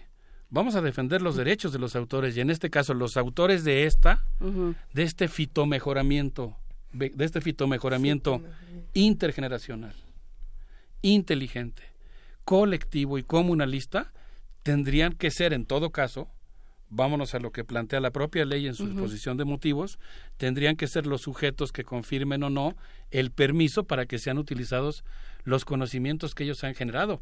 El problema, eh, Juan Inés, es que así como está la ley, no están consultando a los autores, digamos, están usurpando la autoría a partir de, de, ah. autorizar que pues nos juntamos aquí tres personas y hablamos en nombre de la universidad, no podríamos hacer eso. Digamos, si alguien va a utilizar un conocimiento que haya sido generado por la universidad, pues no cualquiera puede acercarse a la mesa y firmar por la universidad y decir que ese conocimiento lo cede y permite que se privatice y que entre a este régimen de lucro, pues eh, usurpando de alguna manera algo que le correspondería a una instancia colectiva. Yo diría que esta ley, que desde mi punto de vista no debe ser aprobada, pero en todo caso tendría que construir un, un sujeto jurídico que sean los propios pueblos que puedan negociar de tú a tú en condiciones de mayor igualdad, lo que tú decías ahora, ¿no, Miguel Ángel? O sea, vas a tener negociando a un tiburón como Pfizer o como Monsanto, Bayer, y vas a tener así una empresa de esas negociando con cuatro ejidatarios en una comunidad eh, pues con muy pocas condiciones. Claro, lo que argumenta la ley es que justamente el Estado va a vigilar, pero así como está la ley, lo que va a hacer es autorizar. A mí ya me tocó, están ahora los antropólogos, me tocó y por supuesto rechacé la oferta, que están los, los laboratorios están contratando a los antropólogos a grupos de antropólogos que se prestan para eso y están llamando para elaborar los protocolos bioculturales. ¿Qué son los protocolos bioculturales? Una serie de requisitos que tú vas a tener para poder apropiarte del conocimiento tradicional. Y esa es la prisa que tiene, que sea legal. Porque la etiqueta de biopirata es muy fuerte. Como soy historiador y me he dedicado a estudiar el caso de la bioprospección en México, respecto a los tres casos que hemos mencionado, me consta, porque siempre hemos procurado darle la palabra a quienes han practicado estos eh, estudios de bioprospección, y yo he visto cómo se lamentan de cargar a cuestas la etiqueta de biopiratas. Y me temo que la ley básicamente lo que quiere es que en lugar de que carguen a cuestas eh, la etiqueta de biopiratas, pues ahora sean biocorsarios, que pudieron palomear todos los requisitos que son muy fáciles de cumplir, que esta ley les va a poner para poder apropiarse y privatizar conocimientos que son comunalistas. En todo caso, yo pienso que también una sociedad, y es el caso de nuestra universidad, debe tener diferentes modelos éticos y de circulación de conocimientos. Y en el caso de los pueblos originarios, pues allá hay una ética muy clara que, bueno, pues es diferente quizá la ética de las patentes y de los negocios y que yo creo que también pues tiene todo el derecho de existir y que juega un papel muy importante y que además es patrimonio de los mexicanos en el sentido de que también es, vamos a decirlo así, un modelo de, de derechos de autor eh, que pues ofrece sus ventajas y que está a disposición de todos los mexicanos y del que nos beneficiamos todos un tema. Sí, que revisar, no puedo recordar, en, mayo del año pasado entrevistamos a, a, una autora que había escrito un libro sobre la industria farmacéutica en México, de la UAM Iztapalapa, de la Facultad de Economía, ya no eran otros temas que era ver las reformas estructurales del Telecán y el enfrentamiento de las transnacionales, donde había un marco ético que no se contemplaba, este, la caducidad de las patentes, que fue un tema que quedó pendiente en aquella ocasión, este, y la capacidad de generar medicamentos que entraran a los cuadros de medicinas básicas, que es un tema, es un tema del país, es un tema del gobierno mexicano poner un alto a todo esto. Y yo creo que sí incorporar a estas a estas comunidades, o sea, creo que sí se puede hablar en los mismos términos siempre y cuando tengas claro quiénes están sentados y, y, invites a todos a la mesa, ¿no? Sí, vamos viendo qué vamos a hacer, qué vamos a hacer para eh, para defender los saberes tradicionales, qué vamos a hacer para eh, producir de otra manera y qué vamos a hacer frente a este a, estos empujes, pero para eso necesitas legisladores que realmente quieran conversar. Tenemos a un montón, a SEMDA y a muchísimas organizaciones diciendo es que nadie, nos dicen que nos quieren escuchar y en realidad nadie quiere ni abrirnos la puerta. Y ahí están, eh, ya nos han compartido en redes sociales varias peticiones en change.org, varias iniciativas que se están haciendo en contra de esta ley, lo hemos hablado aquí varias veces, y sin embargo, pues parece que ahí va, ¿no? No sé en qué, en qué, me parece que se iba a ir al Congreso, la ley. ¿Dónde, en, dónde va la La ley está en la Cámara de Diputados. Una de las cosas que nos preocupa es que vaya a aprobarse mediante un albazo, incluso que pudiera aprobarse antes de que la Comisión de Pueblos Indígenas y la Comisión de Medio Ambiente emitan su opinión. En términos legislativos eso podría ocurrir. Esperemos que no sea el caso. Eh, el día de ayer obtuvimos información en el sentido de que ambas comisiones, la de Medio Ambiente y la de Pueblos Indígenas, han solicitado que el asunto sea turnado a comisiones unidas. Eso significaría que dictaminan juntas y que no solamente dan su opinión. Sería pues una ganancia en términos del proceso legislativo porque abriría la oportunidad de poder escuchar más opiniones, poder ahondar en el debate. Así que esperemos que eso sea lo que ocurra, pero yo me temo que eh, es muy probable que, como suele ocurrir en ese barrio bravo de San Lázaro, eh, si llega la instrucción, pues van a tratar de aprobar la ley como está actualmente, que es sin haber consultado ni a los pueblos indígenas y sin haber escuchado a los expertos eh, que trabajan el tema. Pero yo creo que todavía se puede impedir. Yo creo que ahorita es muy importante expresar nuestra opinión, que los presidentes, sobre todo el presidente de la Comisión de Medio Ambiente, reciba todas las opiniones contrarias a la ley que se pueda para que pues conozcan los argumentos, ¿no? Hay muchos argumentos, no es solamente una cosa de digamos de prejuicio, ¿no? Por supuesto. Con eso nos vamos a quedar. Hasta aquí llegamos en esta conversación con el doctor Alberto Betancourt, doctor en Historia, profesor de la Facultad de Filosofía y Letras de la UNAM y coordinador del Observatorio del G20 de la misma facultad.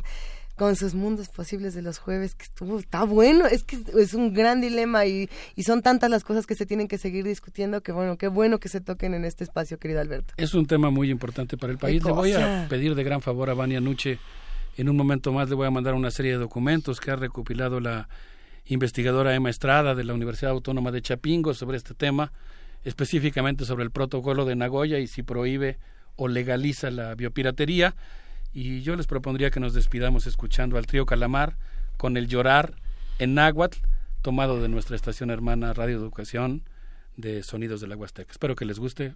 Un abrazo para todos. Muchas gracias, Alberto. Thank you.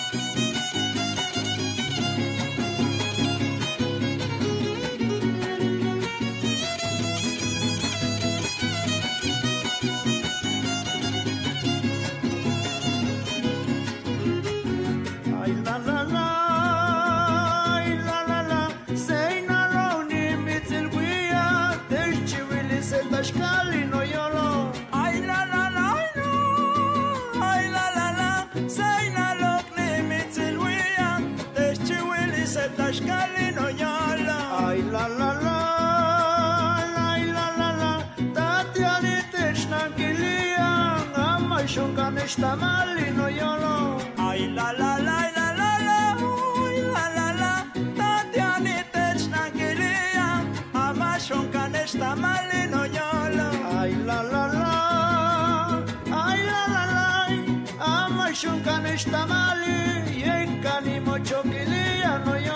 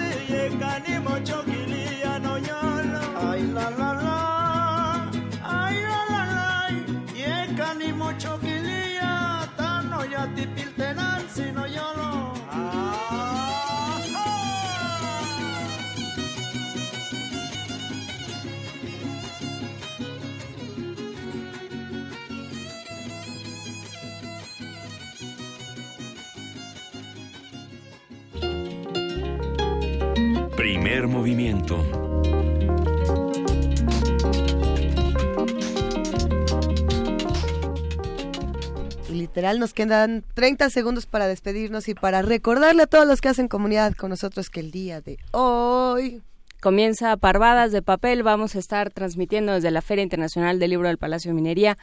Eh, hoy nos toca transmitir, bueno, conducir a todo. Vamos a estar todo el equipo de Radio UNAM pero vamos a conducir de Yanira Morán y yo. Va a estar buenísimo. Vamos a estar eh, los fines de semana, viernes, sábado y domingo, jueves, viernes, sábado y domingo, en el caso de este fin de semana, eh, transmitiendo de 5 a 7 de por el 96.1 y el 860 si quieren ir a ver muchos libros, se van a la Feria Internacional del Libro del Palacio de Minería.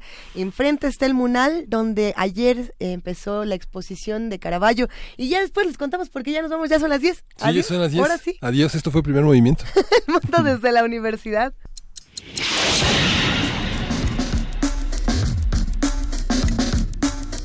Radio UNAM presentó Primer movimiento. El mundo desde la universidad.